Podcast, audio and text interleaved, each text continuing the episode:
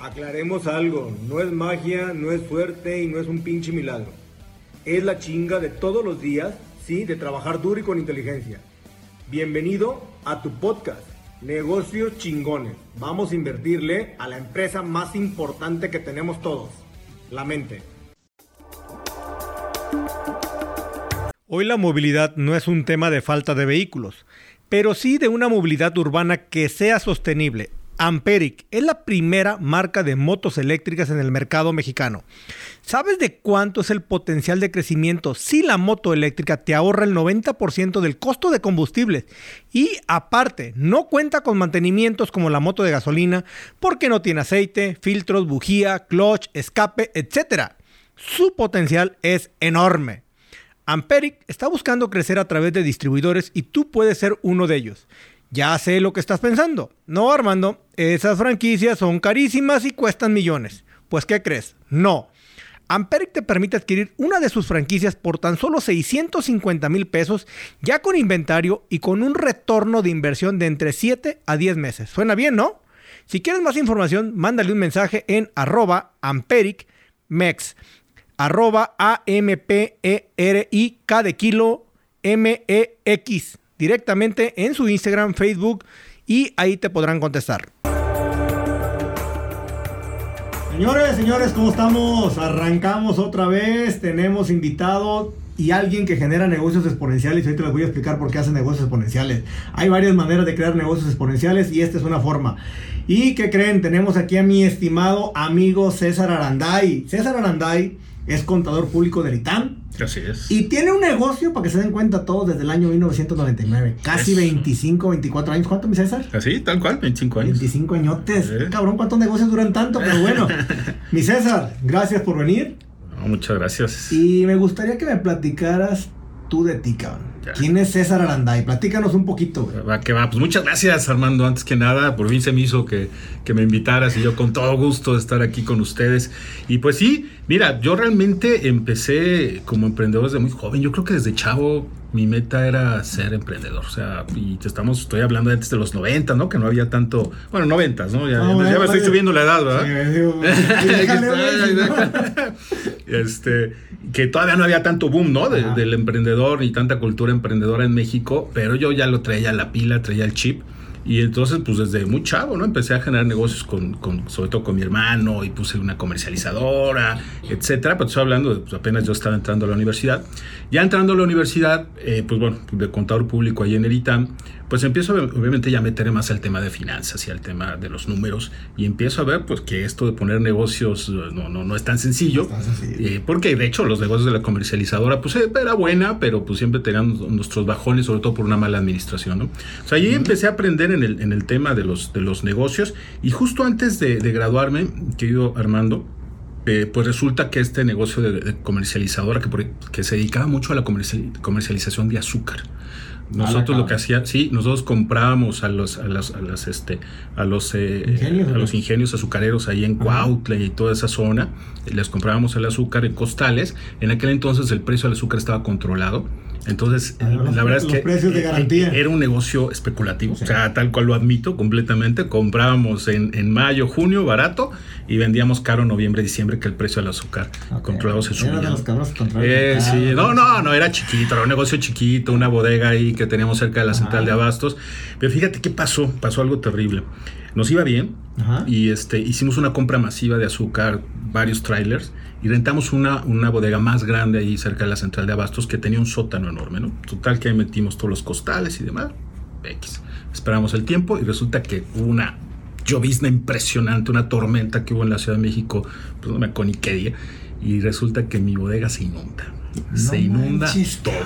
O sea, yo todavía tengo fotos ahí, este, donde yo estoy en medio de costales y, y toda una miel de azúcar ahí, este, en la bodega y no teníamos asegurada la mercancía. Fíjate lo que es, lo que es este, pues no, tener en aquel entonces esa cultura de protección, ¿no? La cultura del, riesgo, el control del riesgo que todos los emprendedores que nos escuchan deben tener, ¿no? Y, entonces ahí perdimos pues todo, nos descapitalizamos. Y entonces, pues me puse a trabajar para alguien. O sea, ahí sí dije, pues ni modo, ¿no? En lo que me vuelvo a, capitalizar, empiezo a ver temas de trabajar ya. en ¿cómo, entraron, ¿Cómo entraron al negocio del azúcar, cabrón? Es que mi hermano, desde, desde mucho tiempo antes, se, se, dedicaba a tener eh, algunos locales dentro de, de mercados, mercados públicos y entonces ahí vendía desde cremería y temas. Y entonces ya, ya les sabía con algunos, tenía algunos contactos ahí con, con, con proveedores. y no es un negocio que viene de papá ni nada. No, no, no. no, lo arrancaron, no, nosotros lo arrancamos y este le fuimos ahí este nuestros pininos, ¿no? Eh, digo, duró que habrá sido dos años el negocio, ¿no? Tampoco duró tanto y, ya con esta situación terrible. ¿Y lloraron, güey? No, pues sí, imagínate, imagínate tú, ¿no? Ahí se nos, se nos fue para abajo todo, todo el mundo. Pero nos recuperamos, ¿no? Al final de cuentas, pues siempre los, los emprendedores debemos de aprender de los fracasos y, aquel emprendedor que no fracasa, pues yo... Está, o está mintiendo, ¿no? no es emprendedor, No es emprendedor, está mintiendo. Digo, no existe la línea recta. No, no, por supuesto que no. Y entonces, pues ese, nos levantamos de ese fracaso, pero sí, tuve, sí, sí empecé a trabajar para alguien y lo agradezco. Eh, me, me, ofrecieron trabajo, un amigo que trabajaba en una empresa, que la voy a decir, que era una empresa ferretera, que eran las ferreteras Ekiguchi, que pues, tú estás muy joven, pero en aquel entonces la Ciudad de México pues, eran, tenían como cinco ferreteras enormes. Entonces, eh, yo, contador público, me meto ahí al área de finanzas. O sea, ahí ya habías terminado la carrera, güey. Estaba por terminarla, estaba por terminarla y me contratan ahí para trabajar en el área de finanzas y ahí empiezo a hacer mis pininos y demás. Pero fíjate que descubro que estos, esto, este grupo, Teriyaki Sekiguchi se llamaba, tenían un par de restaurantes de comida japonesa, comida rápida japonesa, que se llamaba Teriyaki-san. Eh, que este eh, fast food. De hecho, ellos, ellos fueron los que eh, realmente empezaron el fast food de comida japonesa en, México. Porque antes estaba Sushito, Sushito surgió antes, pero Sushito no es, no es o no era realmente fast food. Este sí era fast food como el que existía en Estados Unidos. De hecho, yo creo que se trajeron la idea de allá, ¿no? ellos son japoneses entonces empiezo yo a trabajar en el tema y empiezo a ver que estos negocios de comida japonesa eh, son extremadamente rentables. O sea, traían un porcentaje de utilidad neta, o sea, el último renglón de estado de resultados andaba sobre el 30%, ¿no? Mientras que las ferreteras estaban perdiendo. Entonces, pues digo, oye, no inventes, nada más tenemos dos restaurancitos de estos, debemos de poner más. Entonces me atrevo yo a ir con los dueños, con los Sekiguchi, y les propongo, oigan, ¿por qué no abrimos más sucursales, ¿no? De teriyaki.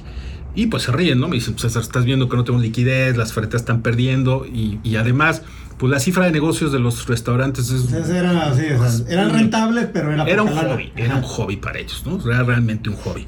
Entonces, les, y no tenemos dinero y no tenemos flujo, y no sé qué, les dije, no sé de dónde me llegó la palabra, ¿y por qué no franquician? ¿Por qué no das franquicias? Entonces dicen, oye, suena interesante, pues a ver, lánzate, es tu proyecto. Entonces yo, en mis, en mis tiernos este, veintitantos años, eh, me dan el proyecto de franquicias y empiezo a desarrollarlo. Oye, ¿pero qué año fue ese?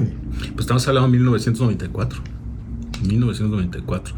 Entonces, eh, cuando todavía no había ni legislación, o, apenas estaba la legislación en materia de franquicia en aquellos años, imagínate. Porque justamente ahora que dije que va a venir el César y que César se la sabes toda, si tú dices fue en el 94, Digo, leyendo un poquito estaba viendo que justamente en el 85 llega la primera franquicia a México, que fue la de McDonald's. Sí, McDonald's fue toda una revolución, sí. Que fue, ahí fue el primero que llegó en ese tipo de comidas, y pero que prácticamente la primera incursión en franquicias de una empresa mexicana fue en el 89, casi 90, por parte de Dormimundo, güey. Sí, hubo varios. Antes había visto, había habido varios intentos, ¿no? Domit, este, los hoteles Howard Johnson cuando llegan a México, varios hoteles y demás.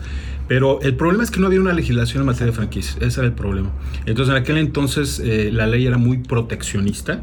Y entonces, para tú poder licenciar una marca a un tercero, que al final la franquicia es eso, en parte, licenciar la marca a un tercero, tenías que hacer un montonal de malabares arquitectónicos legales para poder otorgar licencias y llegar a algo parecido a una franquicia, porque la franquicia no nada más de la marca, ¿no? Es conocimientos técnicos, know No había como tal una figura legal en México para eso. Entonces, pues tenían que hacer ahora sí que mucha ingeniería este, jurídica para poder realmente otorgar a un tercero algo parecido a una franquicia. Y es por eso que pues, no había surgido el mercado de franquicia en México tan grande. Cuando entra McDonald's, McDonald's hizo lo mismo, ¿eh? tuvo que hacer grandes malabares, pero fue una presión muy importante para, para la economía mexicana, para, para, que, para que empezara a regirse. Entonces, eh, ya a partir de ellos, pues sí empiezan a surgir franquicias mexicanas, Tacoín, que bueno, pues ahorita eh, ya no hay muchos sucursales, pero en su momento fue una de las principales taquerías allá en la Ciudad de México. Y es entonces que, que se empieza a pensar sea una regulación, aunque te voy a ser sincero, la regulación en materia de franquicias o la desregularización para poder franquiciar vino más por una presión de Estados Unidos por el Tratado de Libre Comercio. O sea, en el 95 fue el detonante. y en el 94 tú ya estabas, querías empezar a ver lo de la franquicia. Sí, por eso es que, o sea, yo me surgió la idea de franquicia sin yo tener la más absoluta. ¿Alguna vez llegó en mis manos la revista Entrepreneur de Estados Unidos? Y este y de las 500 ah, franquicias en Estados Unidos. Y, y, ah, ya había yo ya leído el libro de, de, McDonald's de Ray Kroc. este, entonces, pues algo le sabía, pero no gran cosa, ¿no? Entonces, pues me dan el proyecto y pues hacer mis pininos. Y empiezo a investigar, a estudiar y demás. Lo primero que hago es contratar a un abogado para todo el tema de marcas, todo el tema de los contratos y pues lanzo el proyecto, ¿no? Y para no hacerte el cuento largo, pues abrimos cerca de 30 franquicias. Ah, cabrón. Sí, 30 franquicias. Este, eh, pero pues eh, evidentemente cometimos errores, ¿no? O sea, cometimos errores. Un, error más, más grave de las franquicias es eh, no seleccionar a tus franquiciatarios. O sea, venderle la franquicia a cualquiera, ¿no? Simplemente. Nada más por el hecho de vender. Nada más por el hecho de, ay, voy a poner una más, ¿no? Voy a expandirme. Para cumplir tu plan de expansión y de pronto dices, vamos a venderla, ¿no?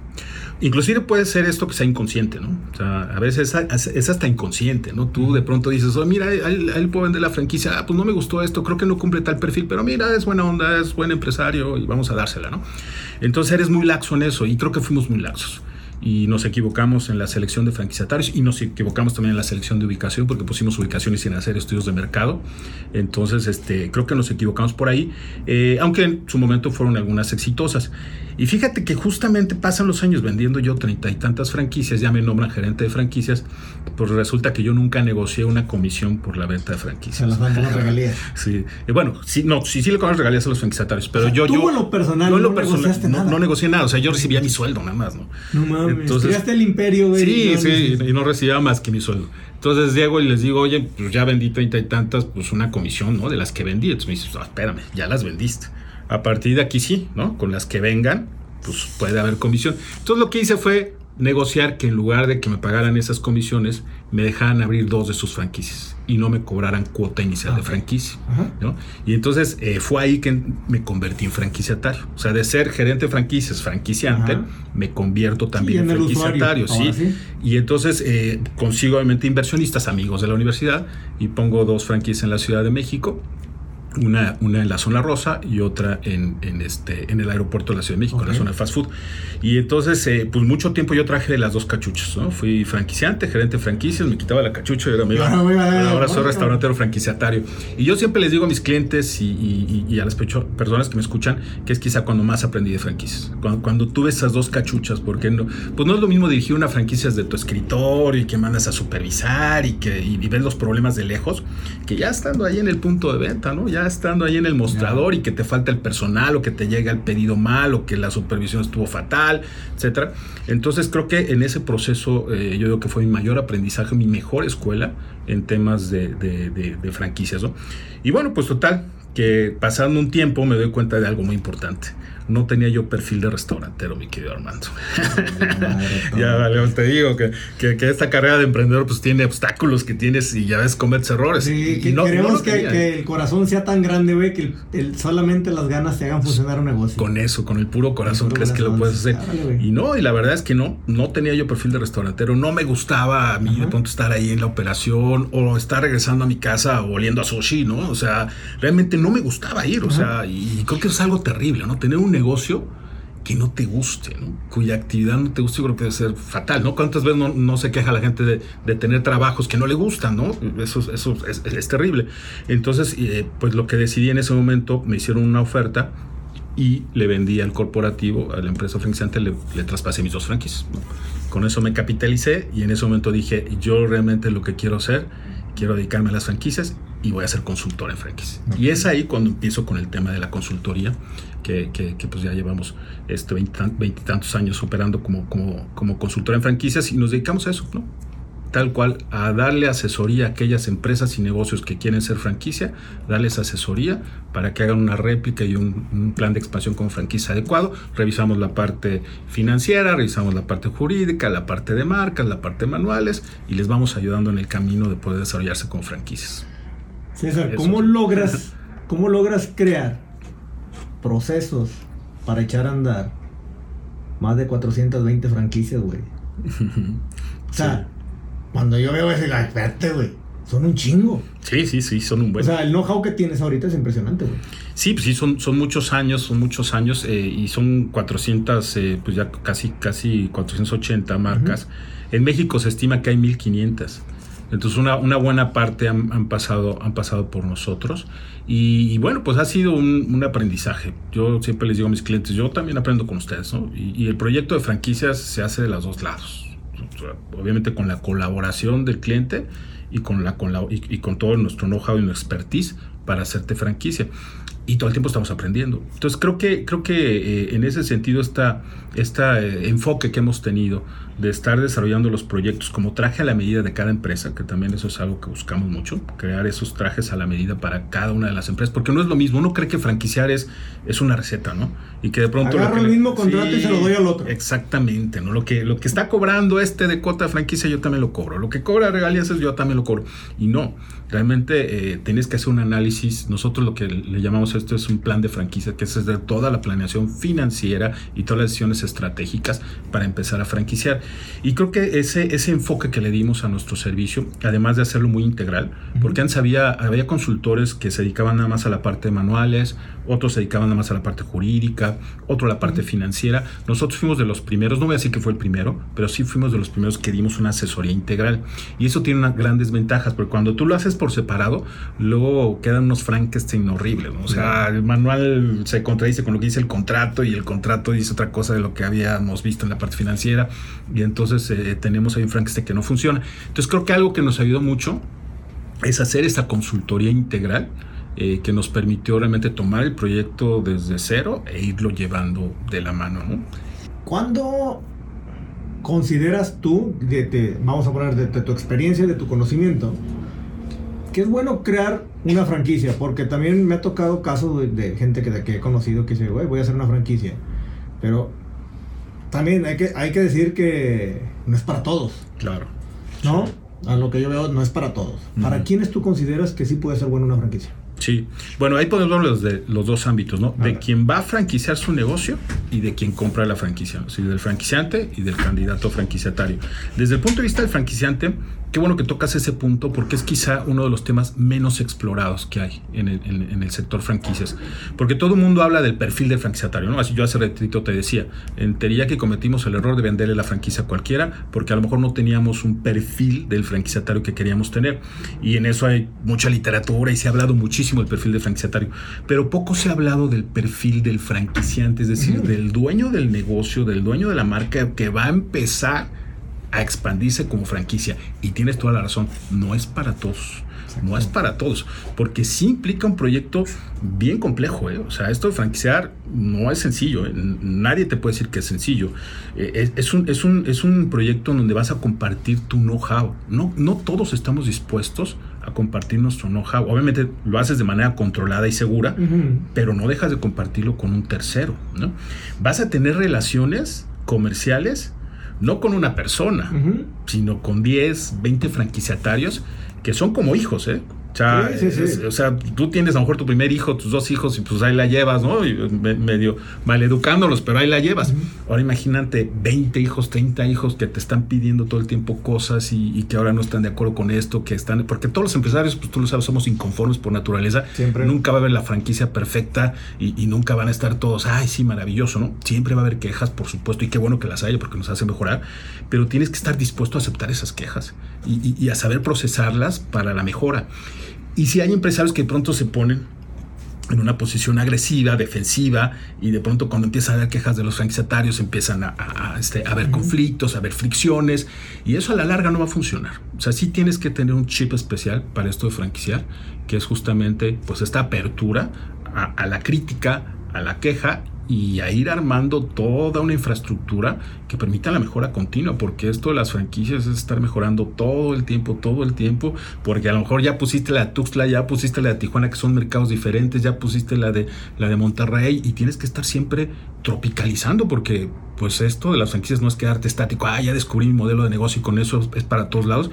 Como tú sabes, México está formado por, por 20, 20 Méxicos, ¿no? Entonces, con, culturas y, hábitos de consumo diferentes y a veces tienes que estar tropicalizando y tienes que estar con esa apertura y esa capacidad para ir tropicalizando los negocios de pronto en cada una de las regiones donde vas, ¿no?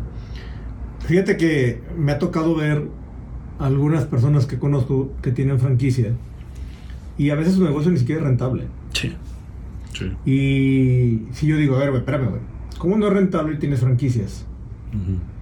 Y pues la verdad que ahí está cabrón, porque si no tienes una rentabilidad, y supongamos que cuando tú compartes tu know-how, tienes que hacer, no asegurarlo porque nada es seguro en esta vida, pero les presentas una proyección y un proyecto con un ROI estimado, ¿no? Que es lo que funciona en todos. Cuando tengo mi retorno de inversión, vamos a ponerle tarto plazo. Eh, ¿Cuándo sugieres tú ¿Qué, qué, margen ustedes sugieren más o menos o qué tipo de ROI sugieren? Porque, pero que sea que sea honesto y que sea real, güey, porque los Exceles aguantan todo. o sea, si yo le pongo, güey, no mames, me da lo que yo quiera en Excel, ¿estamos? Pero cuando llegamos a una realidad, pues nos damos cuenta que las proyecciones que muchas veces llegamos a ver, es difícil que se vayan a dar, güey. Porque como tú dijiste, tenemos 32 Méxicos. Y de esos 32, cada lugarcito, cada estado es diferente. Sí, sí, sí. Entonces, porque hay muchas condiciones para poner franquicias, ¿no? ¿Consideras tú cuál es el mejor retorno de inversión? Y obviamente yo te diría, güey, si lo tengo en tres meses, chingo, güey, ahorita invierto, ¿no? O sea, sí. o sea, todo es como, como el que te dicen ahorita, ¿no? Mañana te hace millonario, jalo. Sabemos que no va a pasar, esto es un negocio. Y hay que dejarlo claro también, ¿no? La gente que a lo mejor quiere hacerse millonaria con una franquicia de la noche a la mañana, pues no va a pasar. Claro. Hay que dejarlo claro, ¿no? O sea, pero ¿qué consideras tú que es, es interesante? Claro. Sí, mira, eh, yo creo que sin duda eh, eh, un requisito fundamental para que alguien piense en crecer como franquicia, empezar a franquiciar su negocio, es que debe tener justamente rentabilidad financiera, ¿no? Suficiente para compartirla con un tercero. Porque muchas veces lo que tú haces dices, no, pues yo en mi negocio, yo en mi farmacia sí tengo utilidades, voy a empezar a franquiciar, o mi tintorería sí tengo utilidades, voy a empezar a franquiciarla. Y bueno, ves, ves a lo mejor que su porcentaje de utilidad es el 15% este, de utilidad, y de pronto dices, está bien, esa es la utilidad que tú tienes. Pero ya cuando vas a franquiciar, le vas a cobrar regalías. Ya no le va a dar Ya no le va a dar el 15, ¿no? Y, a veces no se pone a hacer todo el análisis que implica el estar compartiendo el modelo de negocio para, para realmente llegar a una utilidad atractiva. Entonces, sí es bien importante que se entienda eso. No puedes franquiciar algo que no puede, que no, de alguna manera no puedes, no garantizar, porque por supuesto, como bien dices, no hay garantía, pero sí que por lo menos hayas hecho el análisis este, sincero, porque de nada se sirve que estés planteando escenarios económicos súper optimistas. O sea, de nada sirve. Yo entiendo, como alguien me decía alguna vez, oye César, es que nadie vende pan frío. Sí, estoy de acuerdo, ¿no? No le vas a presentar a lo mejor el Excel más pesimista del mundo. Pero sí me parece que debes ser muy franco. Yo siempre, los modelos financieros que lo hacemos con nuestros clientes, hacemos obviamente, el, no le llamamos optimista, pero pongámoslo ahorita optimista, hacemos el, esperado, el conservador y el pesimista, ¿no? Eh, o el ABC, como lo quieras decir todas las decisiones las tomamos con el conservador. O sea, todas. Y ese yo creo que, además, creo que es una, es una premisa, ¿no? Cuando haces una evaluación financiera, es irte al conservador. Sí, sí, sí. Entonces, si te vas al conservador y aún así puedes ofrecer algo atractivo al, inversionista, al franquiciatario, pues ya le hiciste, ¿no? Siendo que a lo mejor tú sabes que en, en una de tus sucursales tú estás arriba, estás en el escenario esperado, pero mejor vete a ofrecerle al franquiciatario sobre los escenarios más conservadores. Y que a lo mejor si en tu modelo financiero, inclusive en tu experiencia, tu retorno de, inversión en tu negocio fue de 18 meses, no, no le ofrezcas eso al franquiciatario, mejor ofrece el 24. O sea, siempre ten ese margen de maniobra, porque es mejor que, que superes expectativas y que el franquiciatario diga, ah, me habías ofrecido 18, me habías ofrecido 24 y lo recuperé en 18, wow, te va a comprar otra franquicia, ¿no? Lo vas a tener contento y demás. Entonces, por eso a mí me parece que es importante irse sobre las bases conservadoras. Ahora, sobre tu pregunta, ¿qué puede ser atractivo en, los, en, el tema de los periodos de retorno de inversión? Sí, fíjate, a mí me parece que este indicador del, payback o el retorno de inversión es un indicador que en franquicias, eh, yo, le he llamado a esto la guerra de, las, de los ROIs, ¿no? O sea, vas a una feria de franquicias y, parece una guerra de ver quién te ofrece el ROI más rápido, ¿no? Y vas con un negocio que inviertes un millón y de pronto te dice que recuperas en dos y dices, wow, ¿no? O sea, pues, ¿cómo le haces, no? Sí, jalo, como dices. Y, y, y mucho se debe a que justamente estas franquicias eh, determinan esos valores en el escenario más optimista, ¿no? Pensando en vender. Y yo siempre digo que el éxito de una franquicia no es vender franquicias. Puede sonar contradictorio, pero no, no es vender franquicias. El éxito de las franquicias es que cada franquicia que pongas, cada franquicia que te compren sea exitosa. Porque de nada te sirve poner 10 que 5 van a tener problemas financieros, no van a tener la rentabilidad y te estar quejando contigo, te están desprestigiando tu marca porque seguramente no van a funcionar bien. Que mejor tener esas 5, solamente 5 vendidas o 3 o 2 o una pero que realmente le esté yendo bien a ese negocio, ¿no? Y que realmente se ha tenido la rentabilidad. Entonces es muy importante que se entienda eso. ¿Y qué payback es el más atractivo? Pues es que yo creo que ahí sí depende, querido Armando, de sectores, de giros y también depende de las expectativas del franquiciatario. Porque, por ejemplo, alguien que va a comprar una franquicia y, la quiere como opción de autoempleo, pues obviamente esa persona quizá lo que más le va a interesar es el flujo que va a estar recibiendo, ¿no? O sea, más allá del retorno de inversión, quizá lo que él va a estar más preocupado es en saber qué sueldo se va a poder pagar o qué utilidad le va a quedar después para poder este, convertirla en sueldo, ¿no?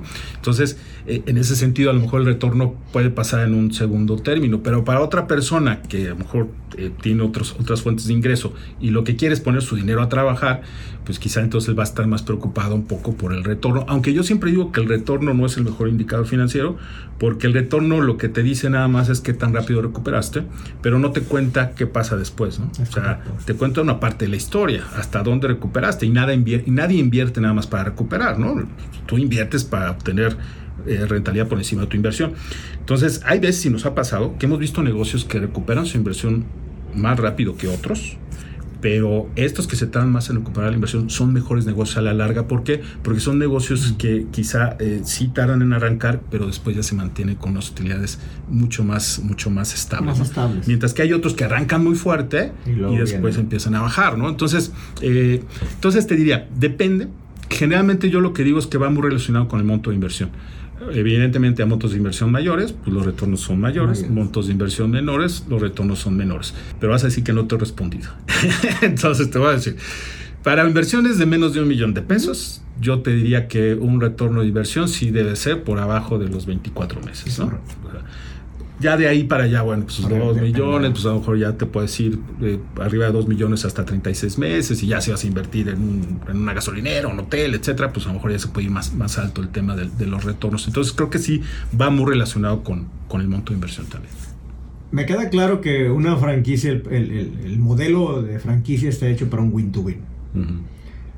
Pero cuando me pongo a revisar un poco la estadística de cuántas franquicias llegan a quebrar, Oye, neta está cabrón. Digo, quiebran más negocios, obviamente. sí, sí, sí. el pues, índice de quiebre de negocios es un 80, me queda claro. O sea, pero sí llegan muchas a fallar, güey. O sea, demasiadas. Y, mi pregunta es, ¿cuándo se convierte en un win to lose? Porque ahí digo, ay cabrón, ¿qué pasó, güey? ¿Dónde está el modelo atractivo que se supone que tuve que haberle dado a alguien para que funcionara? ¿En qué fallan, güey? Sí.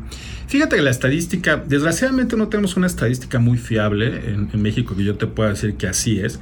Ha habido algunos análisis eh, que hablan de que el 10% de los negocios que, son franquicia eh, no lograron sobrevivir, pero más allá del quinto año, ¿no? Eso te hablaría que tampoco está tan grave, ¿no? O sea, pues 10% y te dura más de 5 años, cuando se dice que los negocios independientes el 80% fracasa el segundo año, pues entonces creo que sí estamos mucho mejor que un negocio independiente. Sin embargo, lo que yo siempre les digo, está padrísimo esa estadística para las franquicias, ¿no? Uno dice, wow, invitamos en franquicias. Yo, yo te diría, pero pregúntale a ese 10% que tuvo, que fracasó en franquicias, a ver qué opina, ¿no? Exacto. Entonces, sí es cierto, sí se llega a convertir en un, en un ganar-perder y también al revés, ¿eh? también se puede convertir un ganar-perder en que el franquiciatario a lo mejor está ganando el franquiciatario y el franquiciante, el dueño de la marca, no está ganando como esperaba. O sea, eh, este, el ganar-perder también se puede dar de los dos lados.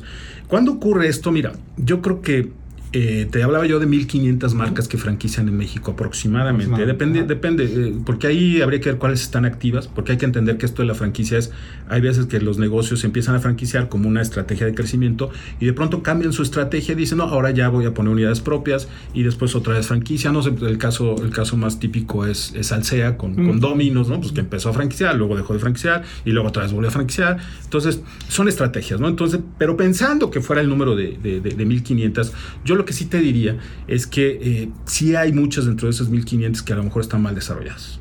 O sea, son franquicias, hay algunas que inclusive utilizan el nombre de franquicia sin ser franquicia. y, y, sí hay muchas, le llamamos nosotros franquicias patito. Inclusive ha habido casos hasta de fraudes, ¿no? Eh, aquí en Querétaro hubo, hubo, no sé si te acuerdas, hasta algunos anuncios de, radio que hablaban de, de, este, de, franquicias donde tú invertías, creo que se, que se llamaba Excel, creo, la, empresa que te hacía eh, invertir era como un pool de inversionistas más que otra cosa. Entonces ya invierten nuestras franquicias, este, eh, firmamos el contrato ante notario público y, y, ese dinero las invertimos en negocios de ellos que según esto eran franquicias. Para empezar, eso no es una franquicia, porque realmente lo que eso es un pool de pues, inversionistas. mejor vendes franquicias y te capitalizas. Exacto, o sea, ese, ese eso no es una franquicia, era un pool de inversionistas, pero estaban aprovechando la palabra franquicia. Y eso desgraciadamente ocurre. O sea, sí de pronto hay negocios que no son franquicia y aprovechan la palabra franquicia. También hay otros que intentan ser franquicia, pero se quedan en franquicias patito. Entonces, desgraciadamente sí las hay. Y esas son las que a lo mejor nos empujan, nos empujan la estadística hacia, hacia esas franquicias que, que, fracasan, como bien dices, ¿no? Y, y, lo que pasa es que pues todos tenemos un amigo que a por una franquicia le fue mal, ¿no? Entonces de pronto, pues esas malas noticias, como tú sabes, las malas noticias se potencializan mucho más, ¿no? Que las buenas. Y, y, eso, y eso ocurre, ¿no? Y eso ocurre. Y sí, definitivamente hay malas franquicias. Yo lo que diría a la gente es, nosotros tenemos un, un lema en el sector franquicias. Cuando vas a comprar una franquicia es investiga antes de invertir. O sea, no te cases con la primera. Y antes de invertir en una franquicia, investigala bien. Investígala bien, porque es una decisión bien importante, son recursos que muchas casas son, muchas veces es recursos patrimoniales y muchas veces son hasta proyecto de vida de alguien, ¿no? Que quiere independizarse. Entonces, creo que la responsabilidad no solamente es del franquiciante, es también de quien adquiere la franquicia, de que él mismo también haga su trabajo y su chamba de investigar bien en qué se está metiendo, ¿no? Sí. Fíjate que algo que a veces, muchos a veces no lo hacen en el tema de franquicia, es que solamente te venden los ROIs, digo, las proyecciones, pero no te venden tu punto de equilibrio. Y ahí es donde vienen las realidades. Claro. Porque la realidad es cuánto tengo que vender para vivir el día de hoy. Sí. Y eso es, eso es, eso es triste porque cuando te metes al tema de realidades, dices, ay cabrón, tengo que vender 10 mil cosas de estas al mes. No, pues no, no, no llego. Oye, güey, pero tienes que venderlas porque si no, no te va a dar tu ROI de año y medio o año. Y creo que es una de las cosas que a veces llegan a a estropear el proyecto porque te ponen cosas que no son alcanzables. O va bien, que pueden ser alcanzables, pero no para la persona que compró la franquicia. Sí, sí, sí, sí. Sí, totalmente de acuerdo. O sea, no es para esa persona porque no tiene el know-how o no tiene el conocimiento, no tiene, el, perfil para llegar a tener ese, obtener ese punto de equilibrio y decir, oye, güey, necesitas vender. Y y eso te lo comento porque me metí a ese tema ahora que empecé con las franquicias. Y me di cuenta cuando me hicieron bueno, teníamos no, no, no, no, no, necesito que sepa la gente cuánto tiene que vender. ¿Cuántas motos va a vender la persona? Para que saque su gasto. Claro. Ah, chinga, ¿cuánto tienes de gasto? Ok, si la moto vende, vende que, que cinco motos sale, cinco motos sale. Ok, con cinco tiene punto de equilibrio, con cinco tiene punto de equilibrio. Ah, chingón, güey. Ok, pero hay que decirle. Sí, porque si lo tiene claro, se va a chambear todo el tiempo para generar Pero si tú sabes que no puedes cubrir las cinco mensuales, estoy hablando así un poco al aire, ¿eh? No puedes cubrir las cinco al mes no te metas. Sí, sí, sí, no.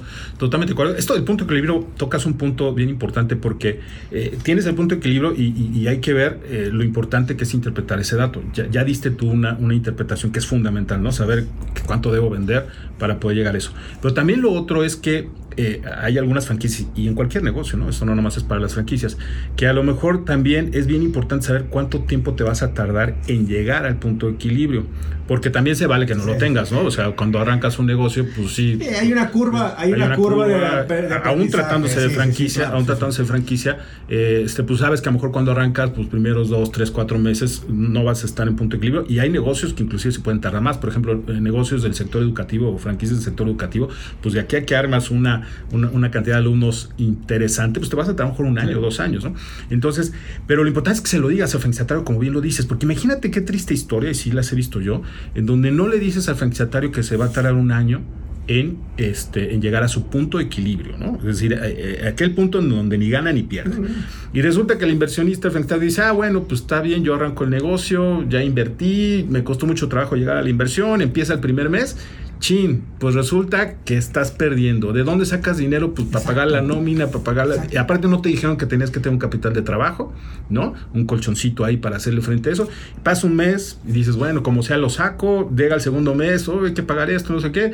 Pues a lo mejor te endeudas, dejas de pagar regalías, dejas de pagar este, los productos que te vende, que te vende la franquicia, eh, reduces publicidad y se empieza a hacer una bola de nieve que además va aumentando la deuda que no la tenías considerada y eso a lo mejor le puede dar en la torre a un buen negocio. Es decir, un negocio que a lo mejor tú sabes que si iba a tardar un año en llegar al punto de equilibrio y no se lo dijiste al franquiciatario, no lo preparaste para eso, pues el franquiciatario ¿dónde va a sacar para poder cubrir las pérdidas de ese negocio durante un año si no le avisaste? Entonces va a ser un negocio mal administrado, mal, mal, mal apalancado y que a lo mejor le va a dar en la torre el primer año, ¿no? Ese año que no llega al punto de equilibrio. Y si es una historia que puede llegar a suceder. Por eso es bien importante meterse a detalle al tema financiero ¿eh? de las franquicias. Eh, sí pedir a la franquicia que te dé el Excel, pero yo te diría, no te quedes con el Excel de ellos, ¿eh? porque repito, nadie vende pan frío, ¿no? Entonces, este, analízalo y llévalo inclusive con un experto, ¿no? Con un consultor. nosotros damos ese tipo de consultoría pero si no, con tu contador, con cualquier financiero, ¿no? Cualquier financiero le va a agarrar y va a decir, oye, espérate, ¿no? ¿De dónde sacan eso? ¿De sacas, ¿De dónde crees que va a sacar este tipo de ventas? Exacto. Porque hasta que no llegas, digo, me gusta lo que comentaste ahorita, porque hasta que no llegas al punto de equilibrio, de equilibrio, a partir de ahí arranca el retorno de inversión. inversión. Exactamente, exactamente. O sea, el retorno de inversión no empieza en el mes cero, ni en el mes uno, ni dos y tres. A partir de que tienes el punto de equilibrio, sí, ahí, ahí, empieza tu rol. Sí, y de hecho ya ese año que te tardaste, pues entonces ya se amplió el retorno. te habían dicho dos años, ya se fue a tres años. Se fue a tres, exacto. pero por eso a veces te digo que, que son cosas que me ha tocado ver y digo, qué bueno que estás aquí porque estamos platicando las cosas y creo que la gente debería de observar todo ese tipo de cosas, güey. Sí, sí, sí, sí, Para evitarse un quiebre. Sí, totalmente, totalmente, totalmente. Porque es parte de tu patrimonio, güey, lo pones en riesgo. Y como dices tú, nadie va a vender pan caliente. Pan frío. Pan frío. Pero que sí, esté consciente que si no llega a eso, güey, no se van a dar los números como te los están mostrando. Sí, y yo creo que una de las cosas que sucede un poquito, un poquito, este, eh, viendo por qué se genera este, esta situación, es porque a lo mejor las personas creen que si van a comprar una franquicia, o si van a ir a la feria de franquicias, o si van con una eh, franquicia que está afiliada a la Sumica Franquicia, o lo que sea, o que fue desarrollada por tal consultor, automáticamente tú dices, ah, como ya es franquicia, ya lo que dicen es lo que se va a cumplir, ¿no? O sea, mucha gente piensa eso, ¿no? O sea, piensa que, ah, no, pues si ya es franquicia es por algo, o sea, ya eso ya es así como seguro que va a pasar. ¿Por qué todo el mundo cree que es garantía, güey? Pues que a lo mejor cree, a lo mejor las personas creen que el que tú te llames franquicia eh, implica un otorgamiento de un registro probablemente, ¿no? O sea, a lo mejor la gente cree que tienes que registrarte ante la autoridad para, para poder ser franquicia o llamarte franquicia. En México no. En otros países sí, ¿eh? En México no. En México cualquiera puede ponerle ahí que soy una franquicia. Y, lo hace. y, a lo mejor cumple legalmente, ¿eh? porque legalmente los requisitos son pues nada más licenciar la marca y dar conocimientos técnicos, asistencia técnica y, estar estandarizado. O sea, realmente son, los requisitos son minutos. Cualquiera puede decir, ah, pues sí, sí, este, doy capacita, doy una capacitación una vez y te, y te dejo morir después. Pues cumple lo que dice la ley, ¿no? Te licencio una marca, ah, sí, te licencio para que uses mi marca. Y o sea, realmente eh, lo que debe entender la gente es que no hay un registro.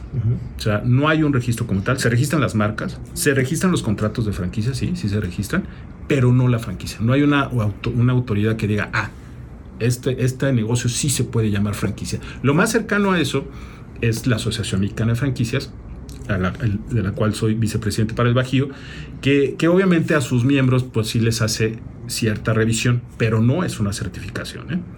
Queremos pasar a la certificación. Ahorita estamos trabajando en un proceso de crear una certificación de franquicias para que entonces ahora sí podamos decir, oye, la franquicia tal es una franquicia certificada por la Asociación Franquicias, va a ser una especie de ISO 9000 para franquicias y entonces ahora sí ya te puedo yo decir, bien, ya hay la certidumbre de que lo que te están ofreciendo realmente hay bases, obviamente no te puedo garantizar el éxito, pero sí hay bases de que lo están haciendo como lo están prometiendo, ¿no? Entonces, esta certificación la, la, estamos trabajando para generar pues, más certidumbre y no lleguen a pasar estas, estas situaciones. Sí, porque eso, eso me llama mucho la atención que hay países como Estados Unidos que se rigen de manera diferente en cuanto a franquicias. Hay registros, hay muchas cosas. Y México, pues la verdad es que no. Digo, existe sí la asociación, donde son los agremiados y llegan y eres parte de Pero a final de cuentas no estás dentro de un entorno gubernamental donde te están rigiendo alguien, ¿sí me entiendes? O sea, Sí. y dije, acá entonces, ¿quién se puede ser franquicia? Pues la verdad, si tienes todo esto, puedes, ser, puedes nombrarte. Sí. No te garantiza que va a estar bien, pero se puede nombrar. Se pueden nombrar. Se hay, que pueden tener, hay nombrar. que tener mucho cuidado. Y entonces hay que tener justo cuidado porque cualquier persona le puede decir que tiene una franquicia. Oye, hermano, pero fíjate, te, te lo voy a voltear. Eh, ¿Qué pasa si, si lo regula el gobierno? Para mí es preocupante, ver, porque ya sabemos, cualquier regulación de gobierno es burocracia. Sí. Es burocracia. Entonces, creo que puedes pasar al otro extremo. De hecho, en Estados Unidos, eh, por tanta regulación que existe, la expansión de franquicias ha bajado, ¿eh? O sea, ha bajado. Digo, es una economía enorme y sigue, Claro. siguen produciendo más franquicias que nosotros, por supuesto. Pero para el ritmo que traían, ya tanta sobreregulación que hay que el crecimiento y la expansión de franquicias está en otro ritmo. Han, han han empezado a bajar el ritmo, ¿no? Siguen creciendo, por supuesto, pero han bajado el ritmo de crecimiento. Se supone para, para una economía como México, que pues, es emergente y demás, pues es más conveniente que sea un- una, una regulación, este, pues que esté menos regulado, ¿no? Básicamente el tema de las franquicias. Que yo, yo pienso igual, yo creo que a lo mejor hay que cambiar algo en la ley, no mucho, ¿Sabes qué? pero yo creo que, pero yo creo que es de registro, güey. Pero te, te lo, te lo voy a cambiar, por eso es la certificación. ¿Por qué no nos autorregulamos nosotros mismos? Es decir, ¿por qué no generamos esa certificación, ese ISO 9000 para franquicias, en donde pues ya nosotros mismos sabemos qué tenemos que hacer para que sea una buena franquicia? Y entonces ahora sí. Por ejemplo, te voy a poner un caso muy particular. Yo vengo también del negocio logístico. Sí. En el negocio logístico, si yo quiero ser un free forwarder, Ujú. tengo que tramitar un CAC ante el SAT. Ujú. Y es en línea, ¿eh? O sea, ni siquiera me tardo nada. Pero en ese momento ya estoy regulado. Y me piden pertenecer a una asociación que es privada, que hay como 4 o 5 la que yo quiera. Entonces, de entrada, ¿qué crees? Ya no cualquiera puede ser. Sí, Tienes claro. que pasar primero por ahí. Claro. A eso me refería. O sea, tampoco Sí. no irme en un tema Sí. o sea, así de cañón Sí, de güey, tienes que pasar por, mil trámites, burocracia, y pues sabes por qué, porque ahí, va, ahí se va a detener. Sí, sí, sí, sí, en un registro, tú es dices, nada más como darse de alta. Darte de alta y tenerte visible. Y, y es un control. Y es un número de control que tú tienes, que sí nos pasa a nosotros. Claro, claro. Entonces, ahí yo digo, güey, ¿por qué no hacer algo así que no quede tan suelto? Porque esta madre es como, güey, está libre. Sí, sí, sí. sí y te lo digo por algo también. Porque anteriormente ha habido, había, o hay en algunos estados, apoyos de gobierno para las franquicias. No muchos, pero antes había más. Antes había más. Sí, o sea, había de hecho, era un gobierno, era el gobierno federal sacaba el apoyo Sí, anteriormente con- para franquicias donde incluso Con- me llegué a ver que hasta el 70% se iba a un fondo perdido. Sí, con el gobierno de, de Felipe Calderón. Exacto. Entonces, dices, güey, estaba bien padre, güey. Sí, porque sí, sí. estabas incentivando el crecimiento de los negocios a través de este modelo de negocio, ¿no? Sí.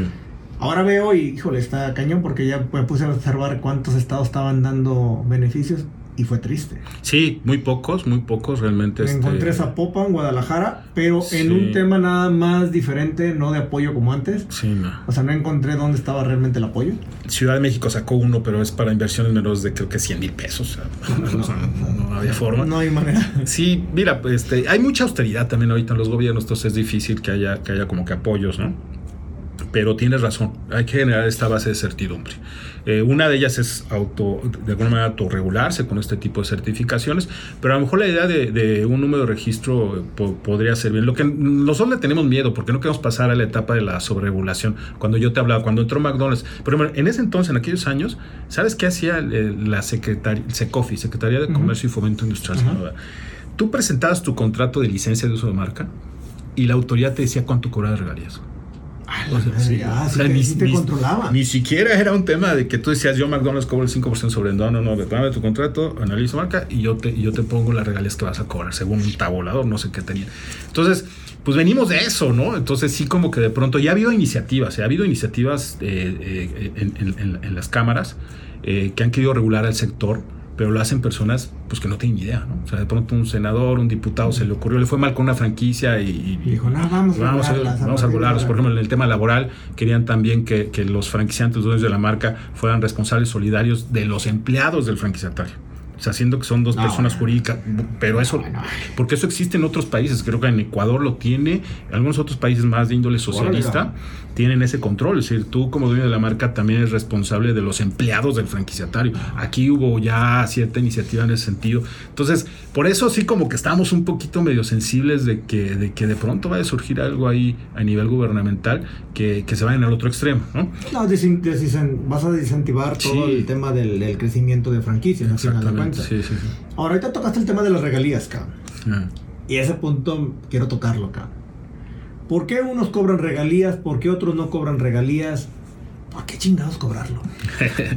sí, mira, al final de cuentas lo que hay que entender es que cuando alguien franquicia, franquicia un negocio, pues no es nada más que, que ya, ya te dejo todo y a ver cómo te va, ¿no? Si no, sería una mala franquicia.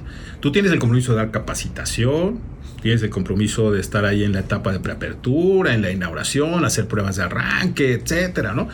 Y es por eso que las franquicias te cobran primero una cuota de franquicia, ¿no? Que es el derecho de entrada, ¿no? Se, le suele llamar cuota inicial de franquicia, la pagas una sola vez y no la vuelves a pagar hasta que se renueva el, contrato. Y después hay varias franquicias que además de eso te cobran regalías, que regalías ya es un cobro periódico, generalmente es mensual. Eh, puede ser, que la ley no dice que debe ser mensual, ¿eh? puedes cobrarla quincenal o anual, como sea. Y generalmente puede ser por porcentaje, porcentaje sobre ventas, o puede ser una cuota fija que a lo mejor la vas actualizando conforme inflación o esquemas mixtos. Bueno, hay, como te digo, se puede ser muy creativo. Y hay quienes no las cobran. Entonces, ¿por qué cobra regalías? Por, por lo mismo, porque la empresa franquiciante, el dueño de la marca, tiene que darte supervisión, asistencia técnica, estar generando innovación, desarrollo de nuevos productos. Vaya, o sea, no es que lo que estés pagando la regalías se lo lleven todo al bolsillo y les quede en utilidad. No, o sea, yo te diría que mucho de ese dinero que pagas de regalías, así como llega, sale para que, para que la franquicia siga creciendo y siga desarrollándose. Si tú no pagaras regalías, ¿Con qué recursos económicos la empresa va a poder darte ese soporte, esta supervisión, seguir invirtiendo en desarrollo de nuevos productos, tecnologías, estudios de mercado, todo lo que implica crecimiento de, de, cualquier organización? Ahora, tú me dirás, ¿y por qué hay algunas que no? Pues algunas no las cobran porque te venden producto, ¿no? Y porque esa venta de producto trae un margen interesante que les permiten que ese mismo margen pueda sufragar y subsidiar todos esos gastos de soporte y de supervisión, ¿no? Ahora, también las hay que te venden producto y también te cobran regalías, ¿no? y le ganan a los dos. yo diría que tampoco, tampoco está mal, o sea, este, es una estrategia y, permiten hacerlo, ¿no? Y, depende también de los márgenes, ¿no? Yo siempre digo a, las, porque sí muchas personas dicen, es que yo prefiero comprar una franquicia que no me cobre regalías que una que, una que sí. Y yo te diría, Está bien, pero realmente lo que debías de fijarte no es en eso. Tienes que fijarte en el último renglón del estado de resultados, ¿no? Y en el retorno de inversión. O sea, en el negocio como sí, tal. en el negocio como tal, no en que si paga regalías o no paga regalías, ¿no? Este, pero entiendo el punto, entiendo el punto. Y, y, este, y sí es una decisión bien importante. ¿eh? Yo con mis clientes, la decisión de si cobramos o no cobramos regalías y de cuánto cobramos es una decisión más trascendentes. Porque de hecho ahí es, ahí es donde es, es el core business de la franquicia. ¿eh? O sea, la regalía o vender producto es el core business. El cobrar, el cobrar la cuota inicial, digo, por mucho que haya franquicias que te cobran 500 mil pesos de derecho de entrada de cuota inicial, aún así no es el negocio, porque pues lo cobras una sola vez y no vas a cobrar hasta dentro de 5 o 10 años. Ahora, cuando se crearon, te lo comento eso porque lo que me dices se escucha bien bonito, así mamador, padre. y se escucha, wow, la quiero para ah, innovar, la quiero para capacitar. Ah, tienes razón. algunas no se escucha, algunas se escucha muy chingón. Siendo honesto, ¿cuántos realmente lo usan de manera correcta? Digo, al chile. Ya. Pues mira, yo creo que también es un aprendizaje de las empresas franquiciantes, ¿no? Cuando, cuando van aprendiendo en esto de la, de la franquicia, eh, se, dan cuenta de todos los gastos que van incurriendo. Entonces puede haber de pronto franquicias que cuando se lanzan, pues empiezan a ver muy bonito, ¿no? Llega la cuota inicial de 300 mil pesos y pues coche nuevo, ¿no?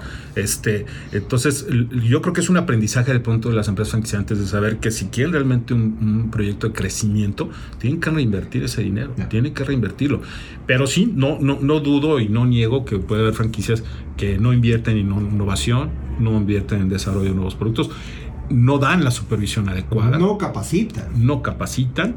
Este, pero fíjate que hay veces que no lo hacen porque hicieron mal, su modelo. O sea, hay muchas franquicias que con tal de vender dicen, no, pues no hay que cobrar regalías. O hay que cobrarle 5 mil pesos mensuales nada más. Y resulta que no se dan cuenta que van a tener sus gastos, ¿no? Pero como ya está el contrato firmado, pues de pronto dicen, hijo, es que con, con esos 5 mil pesos ya me di cuenta que no me alcanza ni para ir a visitarlo. Y entonces, ¿qué es lo que hacen? Pues dejan de dar soporte, dejan de dar supervisión y, se crea un círculo vicioso. O sea, hay veces que inclusive no es con dolo, sino es que a lo mejor la empresa franquiciante hizo mal su, planeación, su desarrollo, su modelo de franquicia lo diseñó mal, de tal suerte que se da cuenta pues que no va a haber forma de que le alcance para invertir en nuevos negocios, nuevos desarrollos, en tecnología o en supervisión. Sí se da ese círculo vicioso. Desde ahorita ya no, no necesariamente es dolo, sino es una mala planeación. Una mala planeación.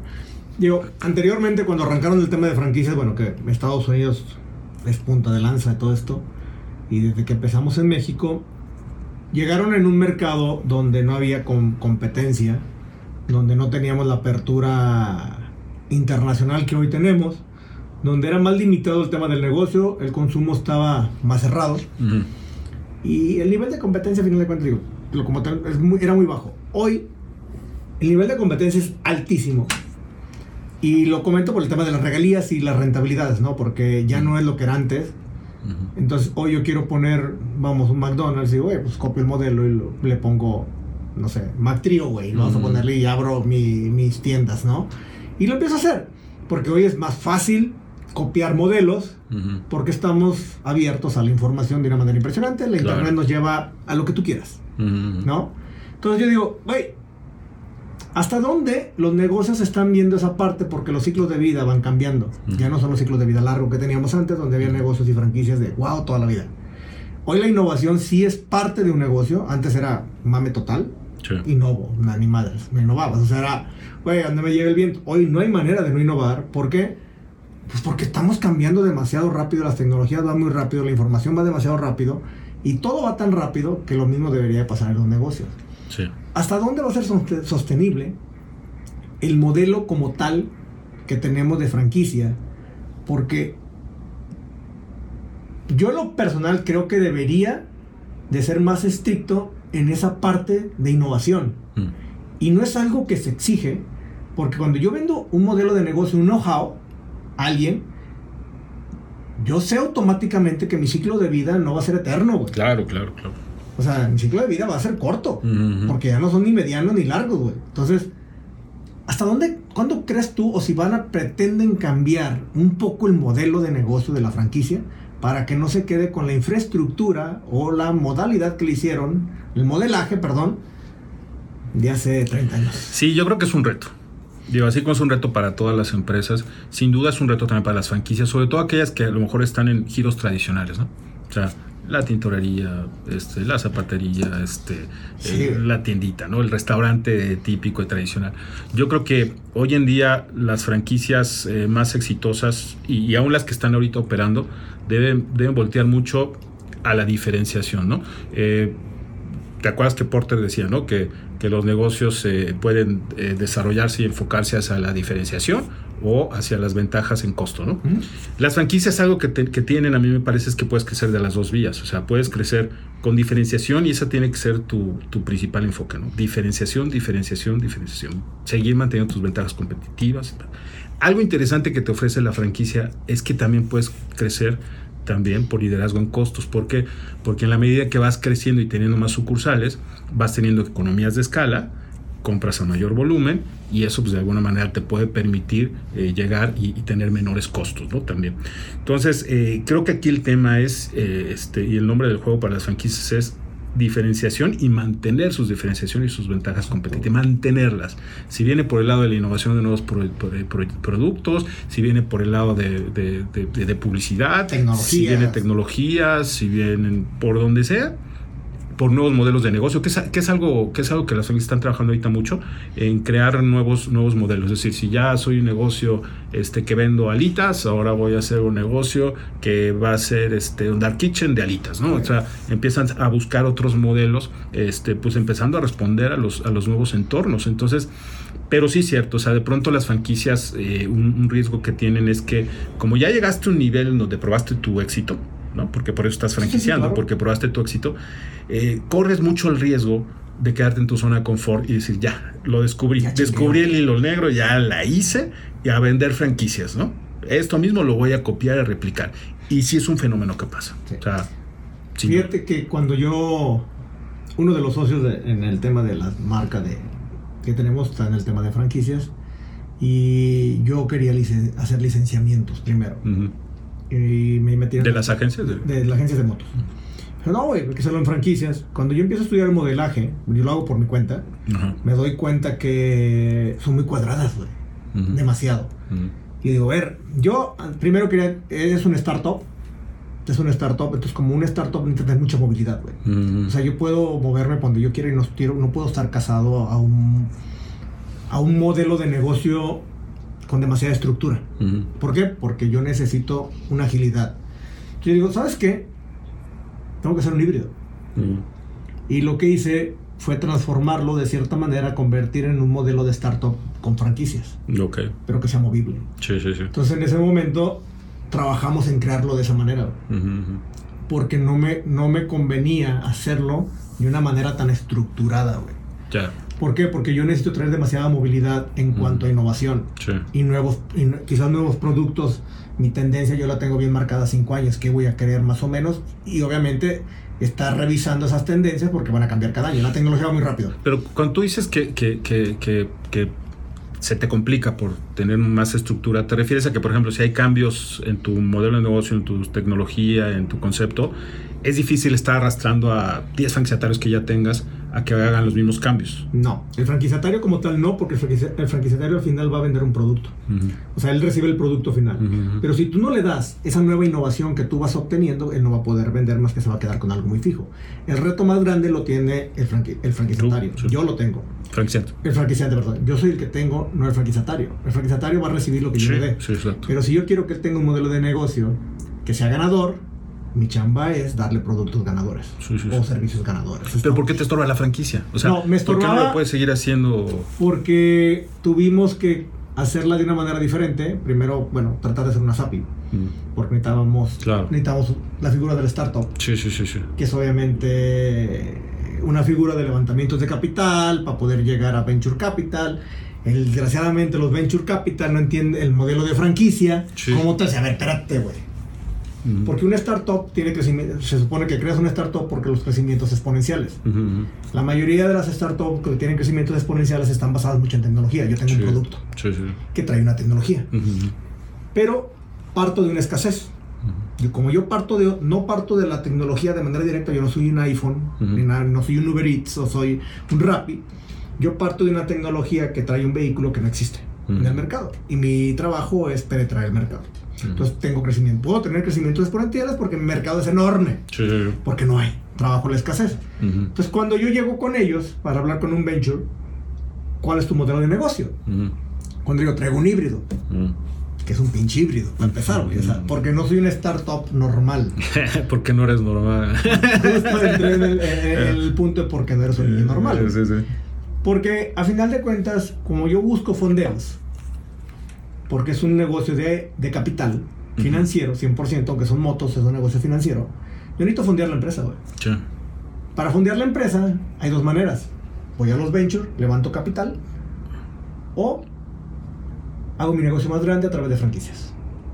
Sí, aunque siento que no están peleados. De hecho, de hecho, de hecho te no están peleados. No, no, no. sí, sí, empatan perfectamente. Sí, o sea, de hecho, a ver, empatan y el crecimiento exponencial se convierte doble. O sea, a eso, quiero, a eso quería llegar. Sí, sí, sí. O sea, cuando tú unes esos dos modelos, tienes dos maneras de crecer impresionante, güey. Y es que eso está pasando. O sea, muchas de las cadenas de franquicias que vemos, pues están evidentemente este, con, fondos de capital y, funcionan de esa manera. O inclusive las chiquitas, las cadenas chiquitas, que muchos son clientes de nosotros, están yendo a la generación de pool de inversionistas, que es más privado pero que al final con un contrato de acción participación o con una SAPI, pero de manera privada, lo hacen, ¿no? Y, lo hacen este, pues justamente para capitalizarse y poder estar poniendo más sucursales propias o inclusive hacen, hacen, hacen una mezcla en donde dicen, a ver, le llamamos esto franquicia asociativa, ¿no? tú como dueño de la marca inviertes en un punto de venta, en un establecimiento, pero también el franquiciatario, quien la va a operar, también obviamente invierte. Pero tú eres socio. Entonces, además de ser franquiciante y dueño de la marca, además eres socio de ese establecimiento. Con eso tienes un doble control evidentemente, doble participación, porque participas en cobrar regalías o cobrar lo que le estás vendiendo, pero además, pues le cobras la regalía porque es una franquicia como tal, y participas también en las utilidades del negocio si las tiene, ¿no? aunque también en las pérdidas si las tiene. Entonces, eh, ese tipo de esquemas, y, yo creo que, eso responde un poco, un poco tu pregunta, o sea, las franquicias no se pueden quedar anquilosadas, tienen que estar buscando esquemas como estos, lo más creativos posibles para poder ir avanzando, ¿no? Este, porque si no, pues es morir, ¿no? sin duda es, es, morir. Entonces creo que ese tipo de esquemas van, van cada vez funcionando más, ¿no? Eh, poco a poco y perfectamente compaginan. ¿eh? Yo te diría, y, como ya lo como ya lo dijiste, o sea, compaginan perfecto. Sí, muchas franquicias lo están haciendo. Sí, digo, la verdad es que tienen un punto de encuentro que puede ser fenomenal, güey. Sí, la neta es que sí. Ahora, dentro de, de, todo esto existen dos figuras, güey, que se utilizan mucho. Uno es franquicia y el otro licenciamiento. Mm, mm. ¿Por qué escoger franquicia? ¿Por qué escoger este, licenciamientos? Fíjate que eh, em, yo te diría que son, son, son escalas, ¿no? O sea, la licencia de hecho está dentro de la franquicia. Eh, la franquicia es quizá el, modelo pues más este, integral, porque la franquicia involucra, como ya te lo dije, la licencia de una marca, pero también hay una licencia de know-how, o sea, te están licenciando, no le llamamos así, pero es una licencia de tecnología, al final de cuentas, estás, estás licenciando la tecnología del know-how. este, además, estás obligado a dar conocimientos técnicos, eh, a dar asistencia técnica, es obligatorio y bueno, obviamente todo esto debe tender a que, a que haya estandarización. ¿no? Entonces, eh, la licencia puede quedarse mucho más reducida. O sea, tú puedes comprar una licencia pues, de lo que quieras, ¿no? De, una marca y reproducirla para, para, para ropa, para lo que quieras, ¿no? Entonces, este, eh, creo que la licencia es un, es un modelo que es mucho más sencillo, pero también lo puedes acercar a franquicia. De hecho, nosotros tenemos clientes que nos dicen, oye, yo no quiero ser franquicia. A lo mejor porque inclusive en su sector no es conveniente ser franquicia. Por ejemplo, yo te voy a poner un caso, el sector médico. De pronto, en el sector médico, negocios que tienen que ver con el tema médico, eh, quieren empezar a expandirse a replicarse en, otras ciudades, pero dicen, no quiero llevarlo a franquicia porque en el sector médico decir, oye, voy a comprar una franquicia, este, no sé, de, cualquier especialidad médica, pues la verdad es que en el sector médico a lo mejor hasta está mal visto, ¿no? Si no estás comprando un McDonald's, ¿no? Entonces, le llamamos licencia pero realmente si tú te pones a ver el contrato, el contrato hay una licencia de marca, hay conocimientos técnicos, se acerca mucho a franquicia. O sea, yo te diría que puede ser un paso, paso bajito de franquicia o llevarlo a simplemente aquí está mi marca, este, explótala, úsala, este, te puedo no poner requisitos, te puedo no poner políticas, este, pero utilízala. Entonces, yendo a tu pregunta, ¿por qué hice por un lado o por qué hice por otro? Yo creo que depende del empresario, depende del emprendedor. Si quiere a lo mejor algo más libre, pues quizá debe irse por una licencia. Si quiere algo en donde ya le den prácticamente el, el by the book, la estructura, vete por franquicia. A ver, Sería mi resumen. esta parte va a estar buena, ¿eh? Ahí va a estar bueno. Hay una persona que dice que le cagan las franquicias. ya, ya, no, no, la conozco, no conozco yo a nadie.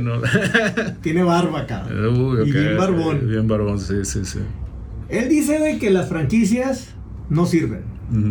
Dice que no sirven, eh, que según hay estadísticas donde dice que quedan más del 50% de las franquicias. No dónde lo sacó. Este, y que pues que la mayoría, pues no jala, güey. ¿Tú qué opinas, cabrón? Mira, yo, yo vi un video, no sé si es ese. Me imagino que no nada más ese video, me imagino que, en sus conferencias también lo ha de decir, pero el video está. No, lo dice en todos lados. Lo dice, ¿eh? lo dice en todos lados. Muñoz lo tiene en todos lados. Yo incluso le, le, mandé un mensaje, porque yo en aquel entonces era, era consejero de, de, este, o vicepresidente de algo nacional de la de Franquicias. Le mandé un mensaje, de hecho, luego, luego, ¿no? Le dije, oye, Carlos, te invito a que te acerques a la de Franquicias para que platiquemos y a lo mejor entiendas un poquito más cómo funciona. No me respondió, ¿no? Pero, pero el tema es que no existe esta estadística, el 50%, definitivamente, ¿no? Como yo te decía, la estadística más cercana es 90-10, porque te lo digo, a lo mejor no hay un estudio estadístico en México, pero es lo que pasa en otros países similares a México. O sea, donde sí hay estudios estadísticos. España, etcétera. Entonces, nos parecemos mucho. Yo creo que la estadística no está tan alejada de eso. Y aunque fuera 80-20, 70-30, sigue siendo bueno. Eh, entonces, eh, decir que las franquicias no funcionan, yo creo que no funcionan para un perfil y creo que no funcionan para el perfil de la tribu de Carlos. A ver. así es como yo lo definiría. Dime por qué no. Porque, pues de alguna manera, eh, él, habla mucho de este... Él, yo creo que va más hacia, hacia un emprendedor nato que se va por la libre. Y quien compra una franquicia es un, em, es un emprendedor, porque sigue siendo un emprendedor, pero que sí debe ser apegado a normas y lineamientos. Y eso creo que es lo que le molesta tanto a Carlos o le puede molestar tanto a lo mejor a personas con ese perfil. Yo le diría, pero está bien, o sea, esto de las franquicias no es para cualquiera, ¿no? Yo de hecho te podría decir que, este, que conozco muchísima gente que no tiene perfil para ser franquiciatario. A lo mejor hasta, hasta yo mismo podría, podría complicarse para mí ser franquiciatario también, ¿eh? O sea, porque a lo mejor no tengo esa, esa, esa aptitud de ser apegado a normas y lineamientos. Y hay veces que muchos emprendedores no nos apegamos a un elemento, al contrario, lo que estamos buscando es estar creando, creando, creando y la franquicia a lo mejor es más difícil que cree. Sí se puede, ¿eh? Las buenas franquicias escuchan a sus franquiciatarios. Y si un franquiciatario dice, oye, se me ocurre esta idea, ahora descubrí esto, se la comunica y la franquicia lo analiza, lo estudia y ve si se puede implementar. Pero siempre va a ser que cualquier cambio que tú hagas debe ser pues, para el bien común. O sea, aquí sí se aplica el bien común, ¿no? O sea, a lo mejor tú me dices, oye, esto sí funciona para mi sucursal Sí, pero ¿qué crees? Si este cambio lo haces en tu sucursal, afecta a todos y no nos beneficia a todos. Entonces, quizá va por ahí. A mí me parece que va por ahí. Va, va, cuestión de perfiles. Quizá a lo mejor exageré diciendo toda la tribu de Carlos. No, no conozco a toda la tribu de Carlos, pero, pero creo que a lo mejor para, para cierto perfil de, que maneja y sigue, y sigue a Carlos y para el discurso de Carlos Muñoz, creo que les está centrando otro tipo de perfil que un perfil de franquiciatario. Ya. Yo creo que también tiene que ver mucho con la parte de cómo voy a exponenciar mi negocio. Por ejemplo, el, franqui, el franquiciatario puede exponenciarlo. El franquiciante. El, perdón, el franquiciante puede exponenciarlo. El franquiciatario no. No. Porque le va a costar. Vamos, sí lo puede hacer, pero le va a costar hacerlo. Bueno, pero sí, sí. Siempre y cuando incluso le den la oportunidad de abrir otra. Claro, claro. Pero bueno, eso lo puedes negociar antes. O sea, comprar una franquicia maestra eh, franquicias maestras que tienen el derecho para tú explotarlo en toda una región, en todo un país. Este, no sé, pues Alsea, ¿no? Que compró los derechos para, para todo, para todo de Starbucks, ¿no? Para todo eh, México y parte de Latinoamérica. Eh, entonces tú lo mismo puedes hacer, o sea, decir, ¿sabes que me traigo una franquicia de tal lado para explotarla en México o explotarla en mi ciudad, explotarla en mi estado, este, o comprarle de una vez 10 derechos de franquicia? Pero sí, tienes razón, al final está limitado este, a el, crecimiento, que permite, que permite. Y estoy de acuerdo, pero vuelvo a lo mismo, o sea. Es algo diferente, o sea, y también yo creo que también mucho se refiere al emprendedor que quiere echar a andar una idea y que tu idea, este, pues no va a ser su idea, es la idea de alguien más que vas a tener que explotar. Claro. Pero que ya tienes una ventaja competitiva porque obviamente ya tiene una estructura. Te digo, las buenas franquicias deben de escuchar a sus franquiciatarios, pero es cierto que quizá en unas franquicias debemos de hacer un, una especie de, de diagnóstico este, y, ver si realmente lo estamos haciendo. Porque creo que hay que cambiar también, como tú dices, en esto hay que evolucionar. Entonces, y sobre todo con las nuevas generaciones, quizá las franquicias debemos ser un poquito más abiertas a propuestas de cambio para que ellos mismos se sientan parte de, pues, de estar creando las nuevas ideas, los nuevos desarrollos, este, hacerlos más partícipes. ¿Sabes, sabes qué, qué, Yo me tocó participar en la Expo Franquicias del año pasado. Sí, sí, sí, recuerdo. Este, y te voy a decir algo que no vi. Va y espero que este año lo pueda ver. Y si no, híjole, me voy a dar topes de cabeza otra vez. No veo franquicias digitales, güey. ¿Sabes qué? Somos un país donde todas son físicas. Estados Unidos ya tiene un gran número de franquicias digitales que también existen. Y eso me gusta, güey. Sí, sí. Porque se están subiendo justamente a la tendencia hacia dónde vamos, porque estamos en la era del Internet, Internet, blockchain, todo lo que viene, Web 3.0, montón de cosas, ¿no? Inteligencia artificial, que hoy es la orden del día, eh, tantas cosas donde todavía nos seguimos casando nosotros en una industria muy tangible, eh, muy de tocar, muy de palpar, ¿sí me entiendes? Muy físico, güey. Y las franquicias digitales aquí, cero. Sí hay, sí hay, sí hay. Sí a lo mejor no las viste en la, feria. Sí hay, pero tienes razón. O sea, falta más, falta mucho más.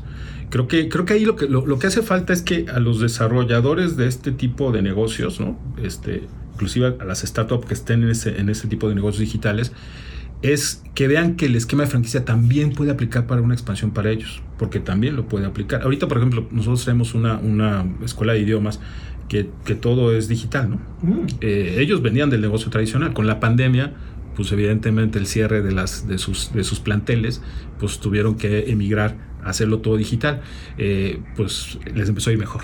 O sea, ya el esquema digital es les va de maravilla. ¿Sabes qué? Quitas el costo fijo, güey. Sí, no, quitas el costo fijo, compartes, compartes costos. Lo que ellos hacen es, por ejemplo, es un solo profesor para todas las franquicias, eh, para los grupos de todas las franquicias. Entonces estás hablando que, que con un solo profesor le puede dar servicio. Siempre llenas grupos, no tienes que estar provocando, ah, es que nada más hubo 10 alumnos, no puedo abrir el grupo. No, pues aquí siempre haber grupos y hasta tienes que abrir más.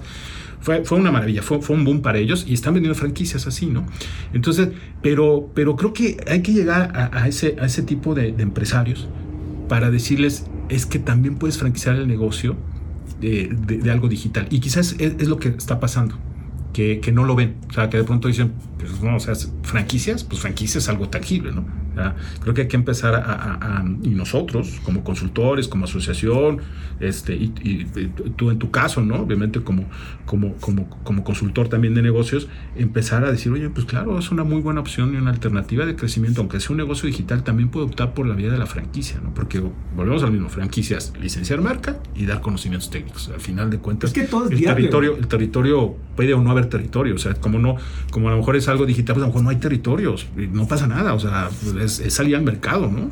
Y creo que esa, esa, es la parte interesante. Te voy a platicar una pequeña historia que hice con un negocio. Tú sabes, tengo un tequila. Sí, sí. Por ahí, ahorita, ahí está, ahorita. No, ahorita me lo das. Pegas un tequila, es muy temprano. Dice, ay, neta, ¿qué dices eso? A ver, mi César, te conozco.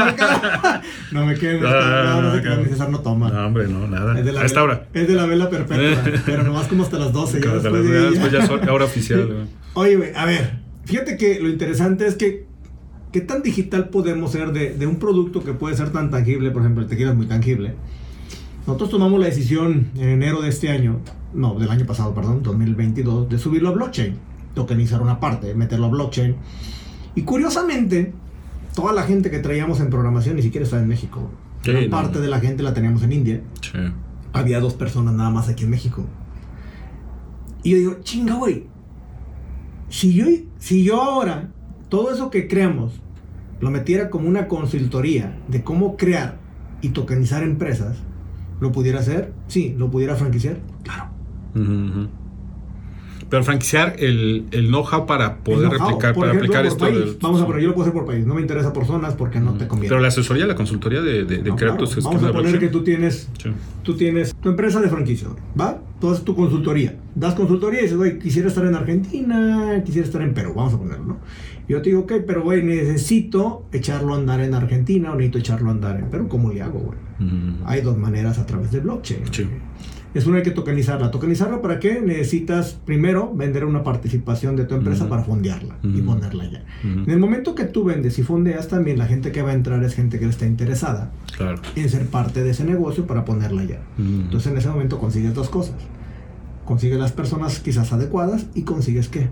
El fondeo. Claro. ¿A través de qué? De un medio digital que es intangible, uh -huh. ni siquiera es tangible. Y uh -huh. a través de eso, esta es tu plataforma para poder hacer las cosas allá.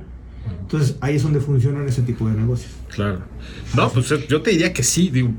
Pocas franquicias han, han, han, se han ido hacia, hacia ello, pero, pero evidentemente sí, cada vez más. Ahora está el tema de la, de la regulación. No sé cómo has trabajado aquí con la regulación aquí en, en México, este, todo el tema de crowdfunding y todo eso. Este... Lo que pasa es que cuando tú estás arriba de blockchain, todo, uh -huh. todo lo que tienes en, en, dinero a través de cripto, pues no paga. O sea, sí, sí, arriba. Sí. Claro, cuando tú lo bajas, el dinero fiat, entras a las reglas del juego como debe de ser. O sea, y pagas tus impuestos, pagas el IVA, como debe de ser cuando tú tienes que tocar tierra. Sí, cuando ya bajas. Bajas al físico. Sí, sí hay franquicias. Ahorita las única, la, la única que me llega a la mente este, es una franquicia de, de este de, de, ropa que se llama Tucané. Es, uh -huh. una, es una franquicia de Guadalajara. Son, es, es, como tal, son boutiques, ¿no?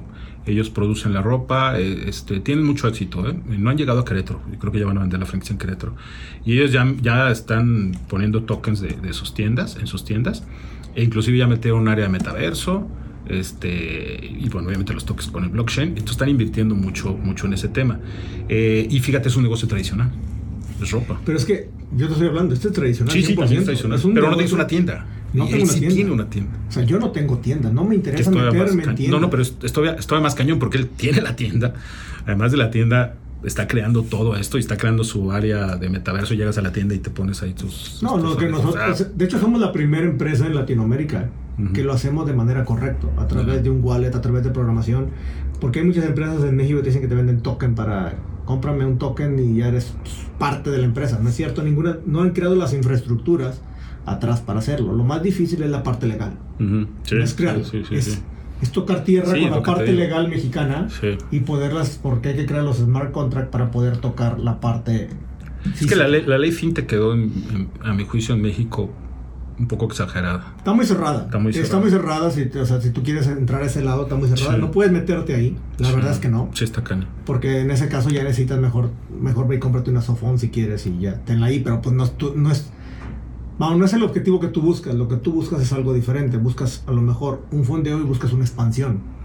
Pero está buenísimo que lo puedas franquiciar. Digo, puede ser, puede ser por país, hasta puede ser también por ciudad, ¿eh? O sea, que aquí en México, pues es como, es como, es como lo que yo hago. O sea, tengo un consultor que vive en tal lado y él ya Lo que pasa es que cada, cada persona que te compra un token, aparte de que se Sí, convierte pero- en parte de tu empresa, esa persona ya tiene el derecho y la autorización de la marca para poder comercializar donde él está. Por ejemplo, ahorita hicimos una prueba, más un testeo de mercado, ¿Pero son como embajadores de marca o son...? asociados, Asociados. asociación con participación. Ok. Tienen, tienen rendimientos también, sí, doy sí. rendimientos a ellos. Pero también se convierten en los dueños de la marca de donde están. Lo cual ellos tienen la autorización para también hacer la comercialización.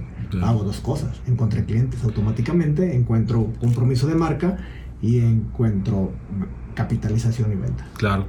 Y mira, y volvemos a lo mismo, o sea, la, la- la franquicia no es la panacea, ¿no? Entonces, si por ejemplo tú quisieras replicar eso en otros países, pues a lo mejor yo te diría, pues igual no nos vamos por la franquicia, ¿no? Vamos por una licencia. O sea, ta- ta- también es, también es un tema de que, digo, la franquicia no es la panacea ni, ni, es, ni es para todos. Y hay negocios, nosotros le dijimos, eh, por mucho que lleguen con nosotros nos digan, es que quiero hacer franquicia de negocios, le dijimos, no, espérate, no te des por ahí. Inclusive los hemos mandado hasta esquemas de distribución y cosas así, porque vemos que la franquicia no les va a funcionar para ellos. Entonces, en este caso de, licenciar todo este enoja para otros países, habría que ver si a lo mejor nos vamos por otro, por otro, por otro esquema. Lo que se me hace interesante es que vendas ese, esa proveeduría de servicios a las franquicias, estaría padrísimo. O sea, que llegáramos con las franquicias y ofrecieras, obviamente, el, digitalizar toda esta parte y meter un esquema de token, fabuloso. Sí, digo, es algo que nos tomó, to- nos tocó, nos tocó hacer. Estuvo cabrón, porque en Latinoamérica no hay ningún país. El único que se está subiendo y que está ya, de hecho, acaba de crear la estructura, porque cuando yo lancé esto todavía no la tenía, era El Salvador. O sea, El Salvador hay como la veo hacer un paraíso fiscal a través de blockchain en un futuro. Todo el mundo lo ve. pero es Ay, que qué pendejo este gobierno". güey. No, no es un pendejo. Sí. Es un cabrón súper mega listo. Cometió un, un error haber metido su economía en un gran cripto. Ahí sí creo. Pero lo que él está generando en infraestructuras de blockchain, él va a ser un paraíso. ¿Para qué? Para la parte de blockchain. Y créemelo, Mm. va a estar cañón ese país. Pues a ser como, O sea, una, como una Suiza. De hecho, prácticamente es lo que están generando. O sea, no lo vemos ahorita y la gente, ¿por qué? Porque no estamos acostumbrados al mundo intangible. Nosotros ni Sí, siquiera conocíamos sí. eso. No, vaya, o sea. Estamos de acuerdo. Entonces, cuando yo me pongo a investigar, digo, me doy cuenta, digo, güey, lo que este güey está haciendo, mis respetos. Claro. No lo podemos ver. porque no entendemos ese mundo, porque ni siquiera es parte de un sistema educativo. Blockchain. Sí, no, no, no. Ni siquiera lo han metido porque es un sistema que en el momento que tú lo metas va a centralizar poderes y los Ujú. primeros jodidos van a ser los gobiernos. Ujú, ujú. Obviamente dudo mucho que lo vayan a meter. Sí. Por eso no es que lo vayan a meter. Pero es algo que, o sea, es el, Es como el siquiera es internet, futuro, o sea, es algo que ya Ah, viene, o sea, hasta el los internet. bancos centrales ya van a empezar a generar este monedas virtuales y eso, eso, eso es algo que ya, Eh, digo, no sé en pero cuánto tiempo, pero, pero de que va, va a surgir, va a surgir. Dudo mucho que los bancos se metan a blockchain porque ahí van a dejar de ganar dinero. Dudo, pero, es una tendencia que no vas a parar. Es una tendencia que va a seguir. Es como cuando llegó el internet. No Sí, creíamos sí, en el internet y ahora no hacemos nada si no hay internet. Va a llegar Pero a lo un mejor que tú dices, ¿cómo van a ganar? Pues lo mismo, ¿no? Cuando empezó todo el rollo de internet nadie sabía cómo ibas a ganar, ¿no? No sabías cuál era tu modelo de negocio, pues sabías que había algo ahí, ¿no? Pues igual, o sea, algo inventarán. Sí, digo, está, está, está- lo que va a crear es una mayor democracia. Yo creo que eso, Mm, eso es sí. lo padre de los blockchain, que lo que lo que hace es crear democracias Sí, sí, sí. justas. Sí, sí, no sí. democracias pendejas como las que quizás hoy podamos tener y sabemos que son muchas son democracias controladas. Ahí lo que hace es que, son- que generas democracias muy justas, güey. Sí, sí, y claro. eso se pone interesante el Sí, juego. sí, claro. A ver, mi César. Ya nos desviamos, güey. Ya metimos a otro mundo. A ver, cabrón, a ver, re- recapitulemos. Eh. ¿Cuál es la franquicia más vendida en México? Ah, caramba. es como la pregunta de cuál es la mejor franquicia. No, la más vendida en México. Eh, la más vendida en México. Eh, buena pregunta. Pues es que hay varias. O sea, por ejemplo, esta Subway, pues sí, sin duda es una de las, de las, de las que más eh, este, se, se ha vendido, ¿no? En, en México y a nivel mundial, ¿no? Es una de las más vendidas. Eh, pero ¿en cuánto tiempo? O sea, ¿Cuál es la que tiene más franquicias? La, la que tiene más, la que tiene más. Es que fíjate, por ejemplo, muchas de estas cadenas no son franquicias, ¿no? Uno, porque uno puede pensar, ah, los McDonald's. Y, y muchas veces algunos de los McDonald's están bajo otro esquema de negocios.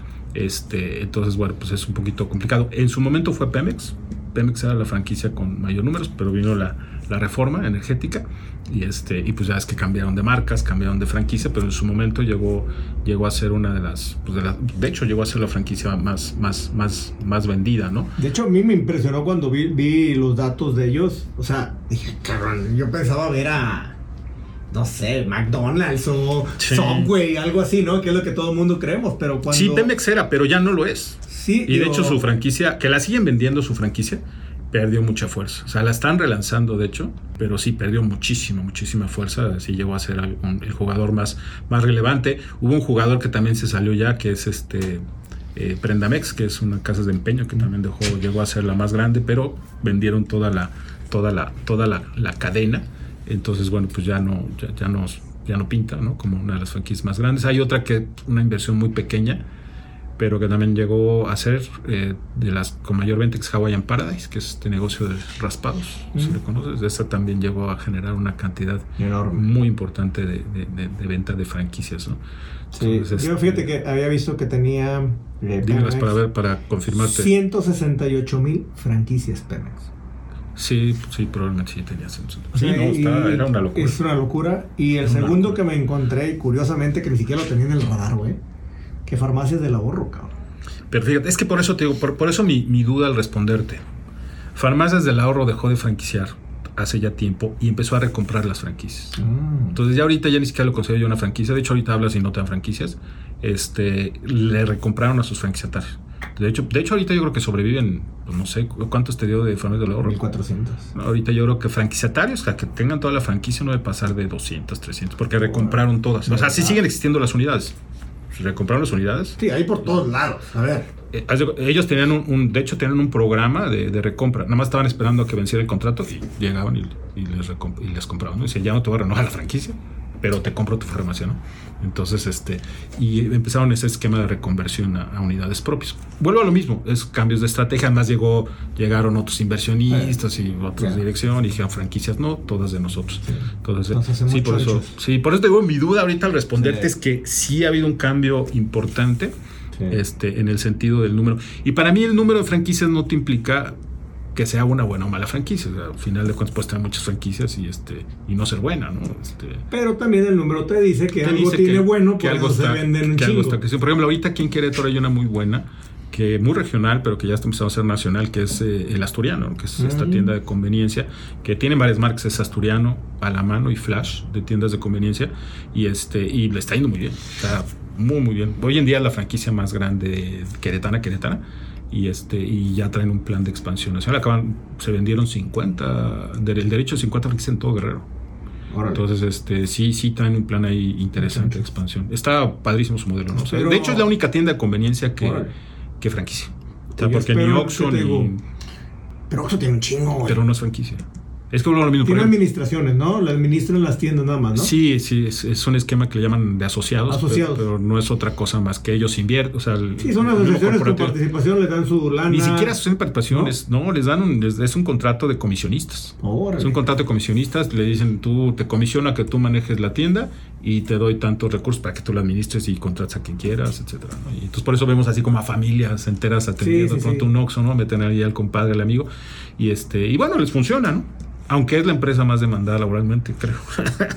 por lo mismo. Pero bueno, se defienden al final. Pues mira, yo espero que en un año o dos Amperix sea la, Sea- la, sea- sea la- sea la número uno. Eso, estoy seguro que sí.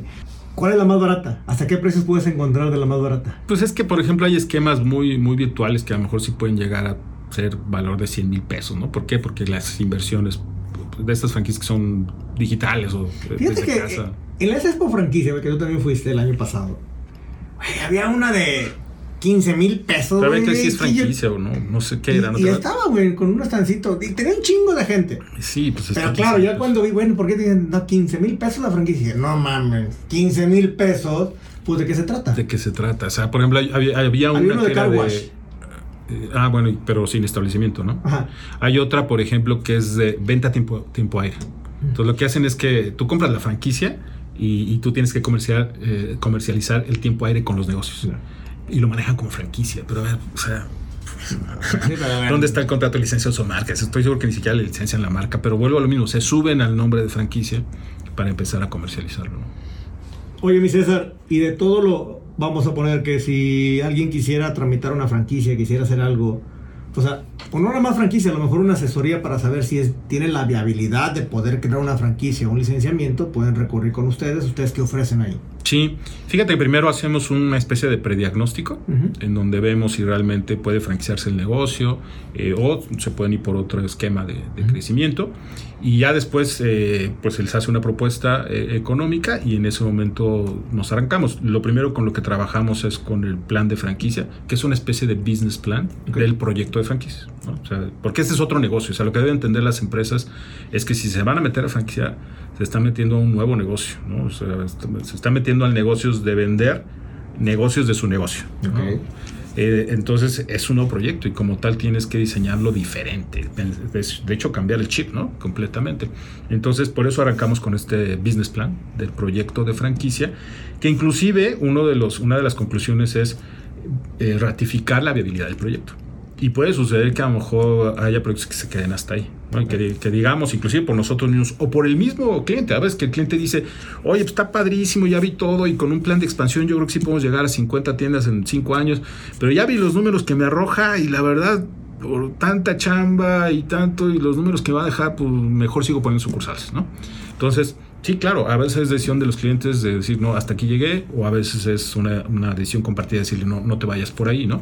Y, y, se los decimos con toda franqueza. Ahora, también, para serte franco, eh, somos, somos un poco como, como, como cuando vas al médico, ¿no? Cuando vas al médico y le empiezas a platicar qué traes, ¿no? Todos tus síntomas y todo. El médico ya dice, no, pues ya sé por dónde vas, ya sé qué enfermedad tienes, este, y nada más quiero ratificarla con, con los análisis eh, clínicos, ¿no? Igual nos pasa a nosotros. Cuando platicamos con una empresa, un cliente, vemos su negocio y todo, la verdad es que ya sabemos si es franquiciable o no ya, pues oye, 25 años de experiencia en esto, tenemos un ojo clínico que ya te decimos, híjole, no sabes qué, espérate, o sabes que sí, vamos a arrancar. Eh, y, ya nada más con esto de la, del plan de franquicia, pues obviamente es como nuestro análisis clínico, pues analizamos realmente cómo estás para entonces ahora sí empezar a franquiciarlo. Y ya que se pasa esta etapa de la planeación, del business plan, entonces ahora sí nos vamos a la etapa de hacer toda la parte jurídica, que no nada más el contrato, eh, ojo, porque pues, obviamente hay, hay, otros elementos que hay que hacer eh, para protección y el contrato de franquicia es un documento complejo eh, porque no hay una legislación muy fuerte sobre franquicia en México, como ya te lo decía. Entonces hay pocos requisitos al contrato. Entonces prácticamente lo que pongamos en el contrato es lo que se apegan, ¿no? Es, es una es, es, lo que nos apegamos las dos partes, ¿no? Es un acuerdo de voluntades. Entonces eso, eso hace que el documento pues, es complejo. Entonces desarrollamos todo el contrato de franquicia, hacemos un análisis de cómo están tus marcas, si están bien registradas, porque pues todo el mundo piensa que las tiene bien registradas y resulta que no. Que no están en la categoría. Si no están en la clase correcta, o a lo mejor se las hizo el contador hace años y, pensaron que ya la tenían registrada y resulta que nada metió la solicitud y la abandonaron. Hemos tenido historias, hemos sabido historias así. Y luego también trabajamos en los manuales, que ahí esa es la etapa del proyecto donde más trabajamos con el cliente. O sea, pretender que nosotros vamos a hacer tus manuales, es que no, no va a funcionar porque el, experto en, en el negocio eres tú. Entonces los hacemos coordinadamente, o sea, tú con tu know-how y yo obviamente te voy dando toda la asesoría para que podamos tener estos documentos que nos permitan capacitar bien y asesorar bien al cliente. Y la otra parte importante es toda la parte para comercializar la franquicia, ¿no? Desde presentaciones, este, formularios, etcétera. Y entonces ya con todo esto ya nos damos a la tarea ahora sí de empezar a vender la franquicia. Un proyecto de consultoría más o menos tarda, depende del giro, pero puede tardar entre 7, 8 meses toda esta consultoría. ¿no? Aunque hay clientes que ya tienen sus manuales y bueno, La mayoría no los tiene, ¿estamos de acuerdo? O necesitan mucha mejora. Exacto. Entonces, ¿es caro? No. ¿O depende del sapo la pedrada? No, depende de la complejidad del proyecto. Pues, este, en el sentido de que obviamente no es lo mismo franquiciar un negocio de una barra de café que tiene dos empleados a un hotel, ¿no? Exacto. de restaurantes. Porque la cantidad de manuales y de trabajo es diferente. Es diferente. Entonces, este sí cambia. Pero yo te diría que puede andar entre, rondar entre un monto de todo el desarrollo completo, con manuales, con todo lo que te platiqué, pues desde unos 200 mil pesos eh, y hasta unos, pues sí, pues ya te puedes ir a 600. Sí. Este, eh, pero, ¿por qué te digo que, que, que, no, que no lo consideramos caro? Porque es algo que debes recuperar muy rápido. O sea, a la venta de la primera franquicia, que, cuyas cuotas generalmente son 200, 300, dependiendo de la franquicia, pues prácticamente ya estás pagando el desarrollo. Entonces sí, sí es una, es una inversión que debe estar Exacto. recuperando Fíjate, a, a la venta de la primera. Qué bueno que lo comentas porque, ah, mira, lo comentaste sin que te llevara ahí. Creo que muchas personas que a veces dicen, no, güey, es que es bien caro. También comentarles que el retorno de inversión, la mayoría lo obtiene en una o dos O dos franquicias. sí. ¿Estamos de acuerdo? Sí, sí, sí, sí. Entonces, digo, que lo sepan para que... Sí, y fíjate que hay muchos beneficios colaterales, sobre todo cuando empiezas a trabajar en la parte, bueno, en todo, desde la parte financiera. Nos ha tocado clientes que cuando armamos la parte financiera se dan cuenta de problemas financieros que tienen. O sea, nos tocó, no, se ha tocado varias veces clientes que de pronto, sobre todo el sector de alimentos, que de pronto cuando en la primera plática te dicen, eh, platicas con esto y, y- y ¿qué, qué costo traes? ¿no? Y te dicen, ah, traigo un costo del 30%, ¿no? Ah, bueno, estás dentro del sector. Nos ponemos a, revisar ya sus cifras ya cuando estamos trabajando con ellos y resulta que traen 45%, ¿no? Entonces, pues de pronto eh, eh, el, el poder este, analizar eso también les va a beneficiar a su propio negocio, ¿no? Olvídate de la franquicia, o sea, les sirve también a ellos, porque a la hora que ellos se enteraron de eso, pues se pusieron a trabajar, ¿no? En, en- en- en- en minimizar, este, optimizar sus costos, pero también en la parte manual, o sea, pronto si nos ponemos a trabajar en manuales, detectamos algunos errores en procesos, podemos dar algunas propuestas de mejora, eh, de buenas prácticas, que pues, nosotros tenemos toda la experiencia, o en la parte legal, ¿no? El tema de la revisión de las marcas, pues resulta que no lo tenían bien contemplado, eh, o protección de otros elementos de propiedad intelectual, el trade dress, o, o- o- o temas de derechos de autor que puedes proteger, eh, el tema también de confidencialidad, ¿no? Del manejo de la información confidencial, de los secretos industriales, todo eso al final de cuentas te va a servir para tu negocio. Seas franquicia, vendas o no. Te ordena. Te ordena y te ayuda. De hecho, muchos clientes, hay clientes que nos contratan sin querer ser franquicia. O sea, nos dicen, ¿sabes qué? Yo quiero un esquema de crecimiento con sucursales propias, pero ¿sabes qué? No quiero ser franquicia. Pero quiero ado- adoptar el modelo de franquicia.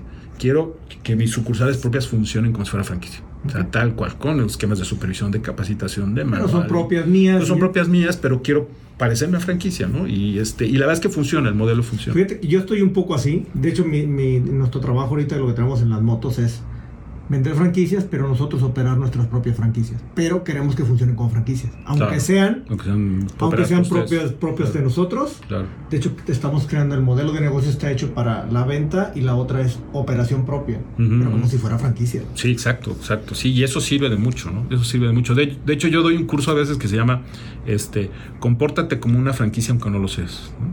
Entonces, y eso para cualquier negocio, ¿no? que sea un changarrito. O sea, tengo mi negocio y, y, y compórtate como una franquicia. ¿Qué quiere hacer? ¿Qué quiere decir?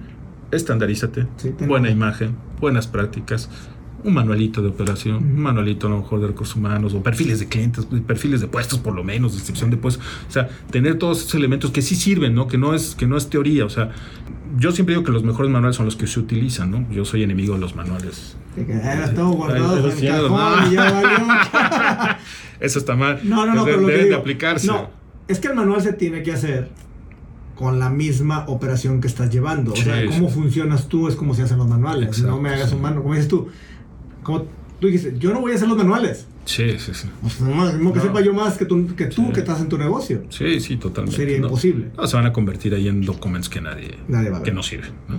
Pues mi César, Nombre, mi estimado Armando. muchas gracias por tenerte aquí, cabrón. La verdad ha sido un placer. Creo que nos- nos dejas un, un grato panorama, un buen sabor de boca de lo que son las franquicias, de cómo está todo el esquema, de que sí, cierto, son buenas, tienen sus lados oscuros, como Claro, cualquier sí, negocio también, hay que decirle a todos. Sí, sí, hay que ser francos. ¿no? Y sí, o sea, como son las cosas, y obviamente las cosas a veces no funcionan, pero por nosotros mismos, y hay que dejarlo claro, o sea, cualquier negocio también. Si no le Sí. echas ganitas, güey, no va a jalar.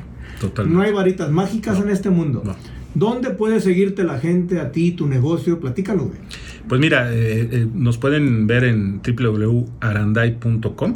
Ujú. Aranday es con Y, aranday.com. Y bueno, en nuestras redes sociales, pues estamos en todas como Aranday y Asociados, se juntan dos Y. Aranday y Asociados, y bueno, ahí nos pueden ver en, en todas nuestras, nuestras redes sociales. Tenemos oficina principalmente en Ciudad de México, es la oficina principal, y, y- y la oficina de aquí de Querétaro. Eh, y bueno, invitarlos porque aprovechar que viene la Feria Internacional de Franquicias, que ya viene la, la próxima semana. Entonces, el 2, el 2, 3 y 4, ahí vamos a estar, 2, 3, 4 de marzo. Ahí vamos a estar en la, en la feria, que no pudiste estar este año, pero bueno, yo espero que ya próximo año Esperemos el próximo año estar ahí. Claro que sí. Y pues ahí, ahí nos veremos y nos saludaremos. Y agradecerte, mi estimado No, Armando. es Tenía muchas ganas de estar aquí contigo y pues no, que no sea la, la última vez. No, no, no, digo, como te digo, gracias por, por, por darnos la oportunidad de, conocer un poquito más de lo que es este mundo, tu mundo, y el mundo que puede ser de muchas personas que pueden estar interesadas en cómo escalar un negocio, porque a final de cuentas un, modelo de franquicias lo que hace es una escalabilidad. Obviamente no hay que controlarla y listo. Así que gracias, gracias a todos por escucharnos, señores. Vamos a andar aquí a la orden, ya saben. Bonito día, bye. Bye.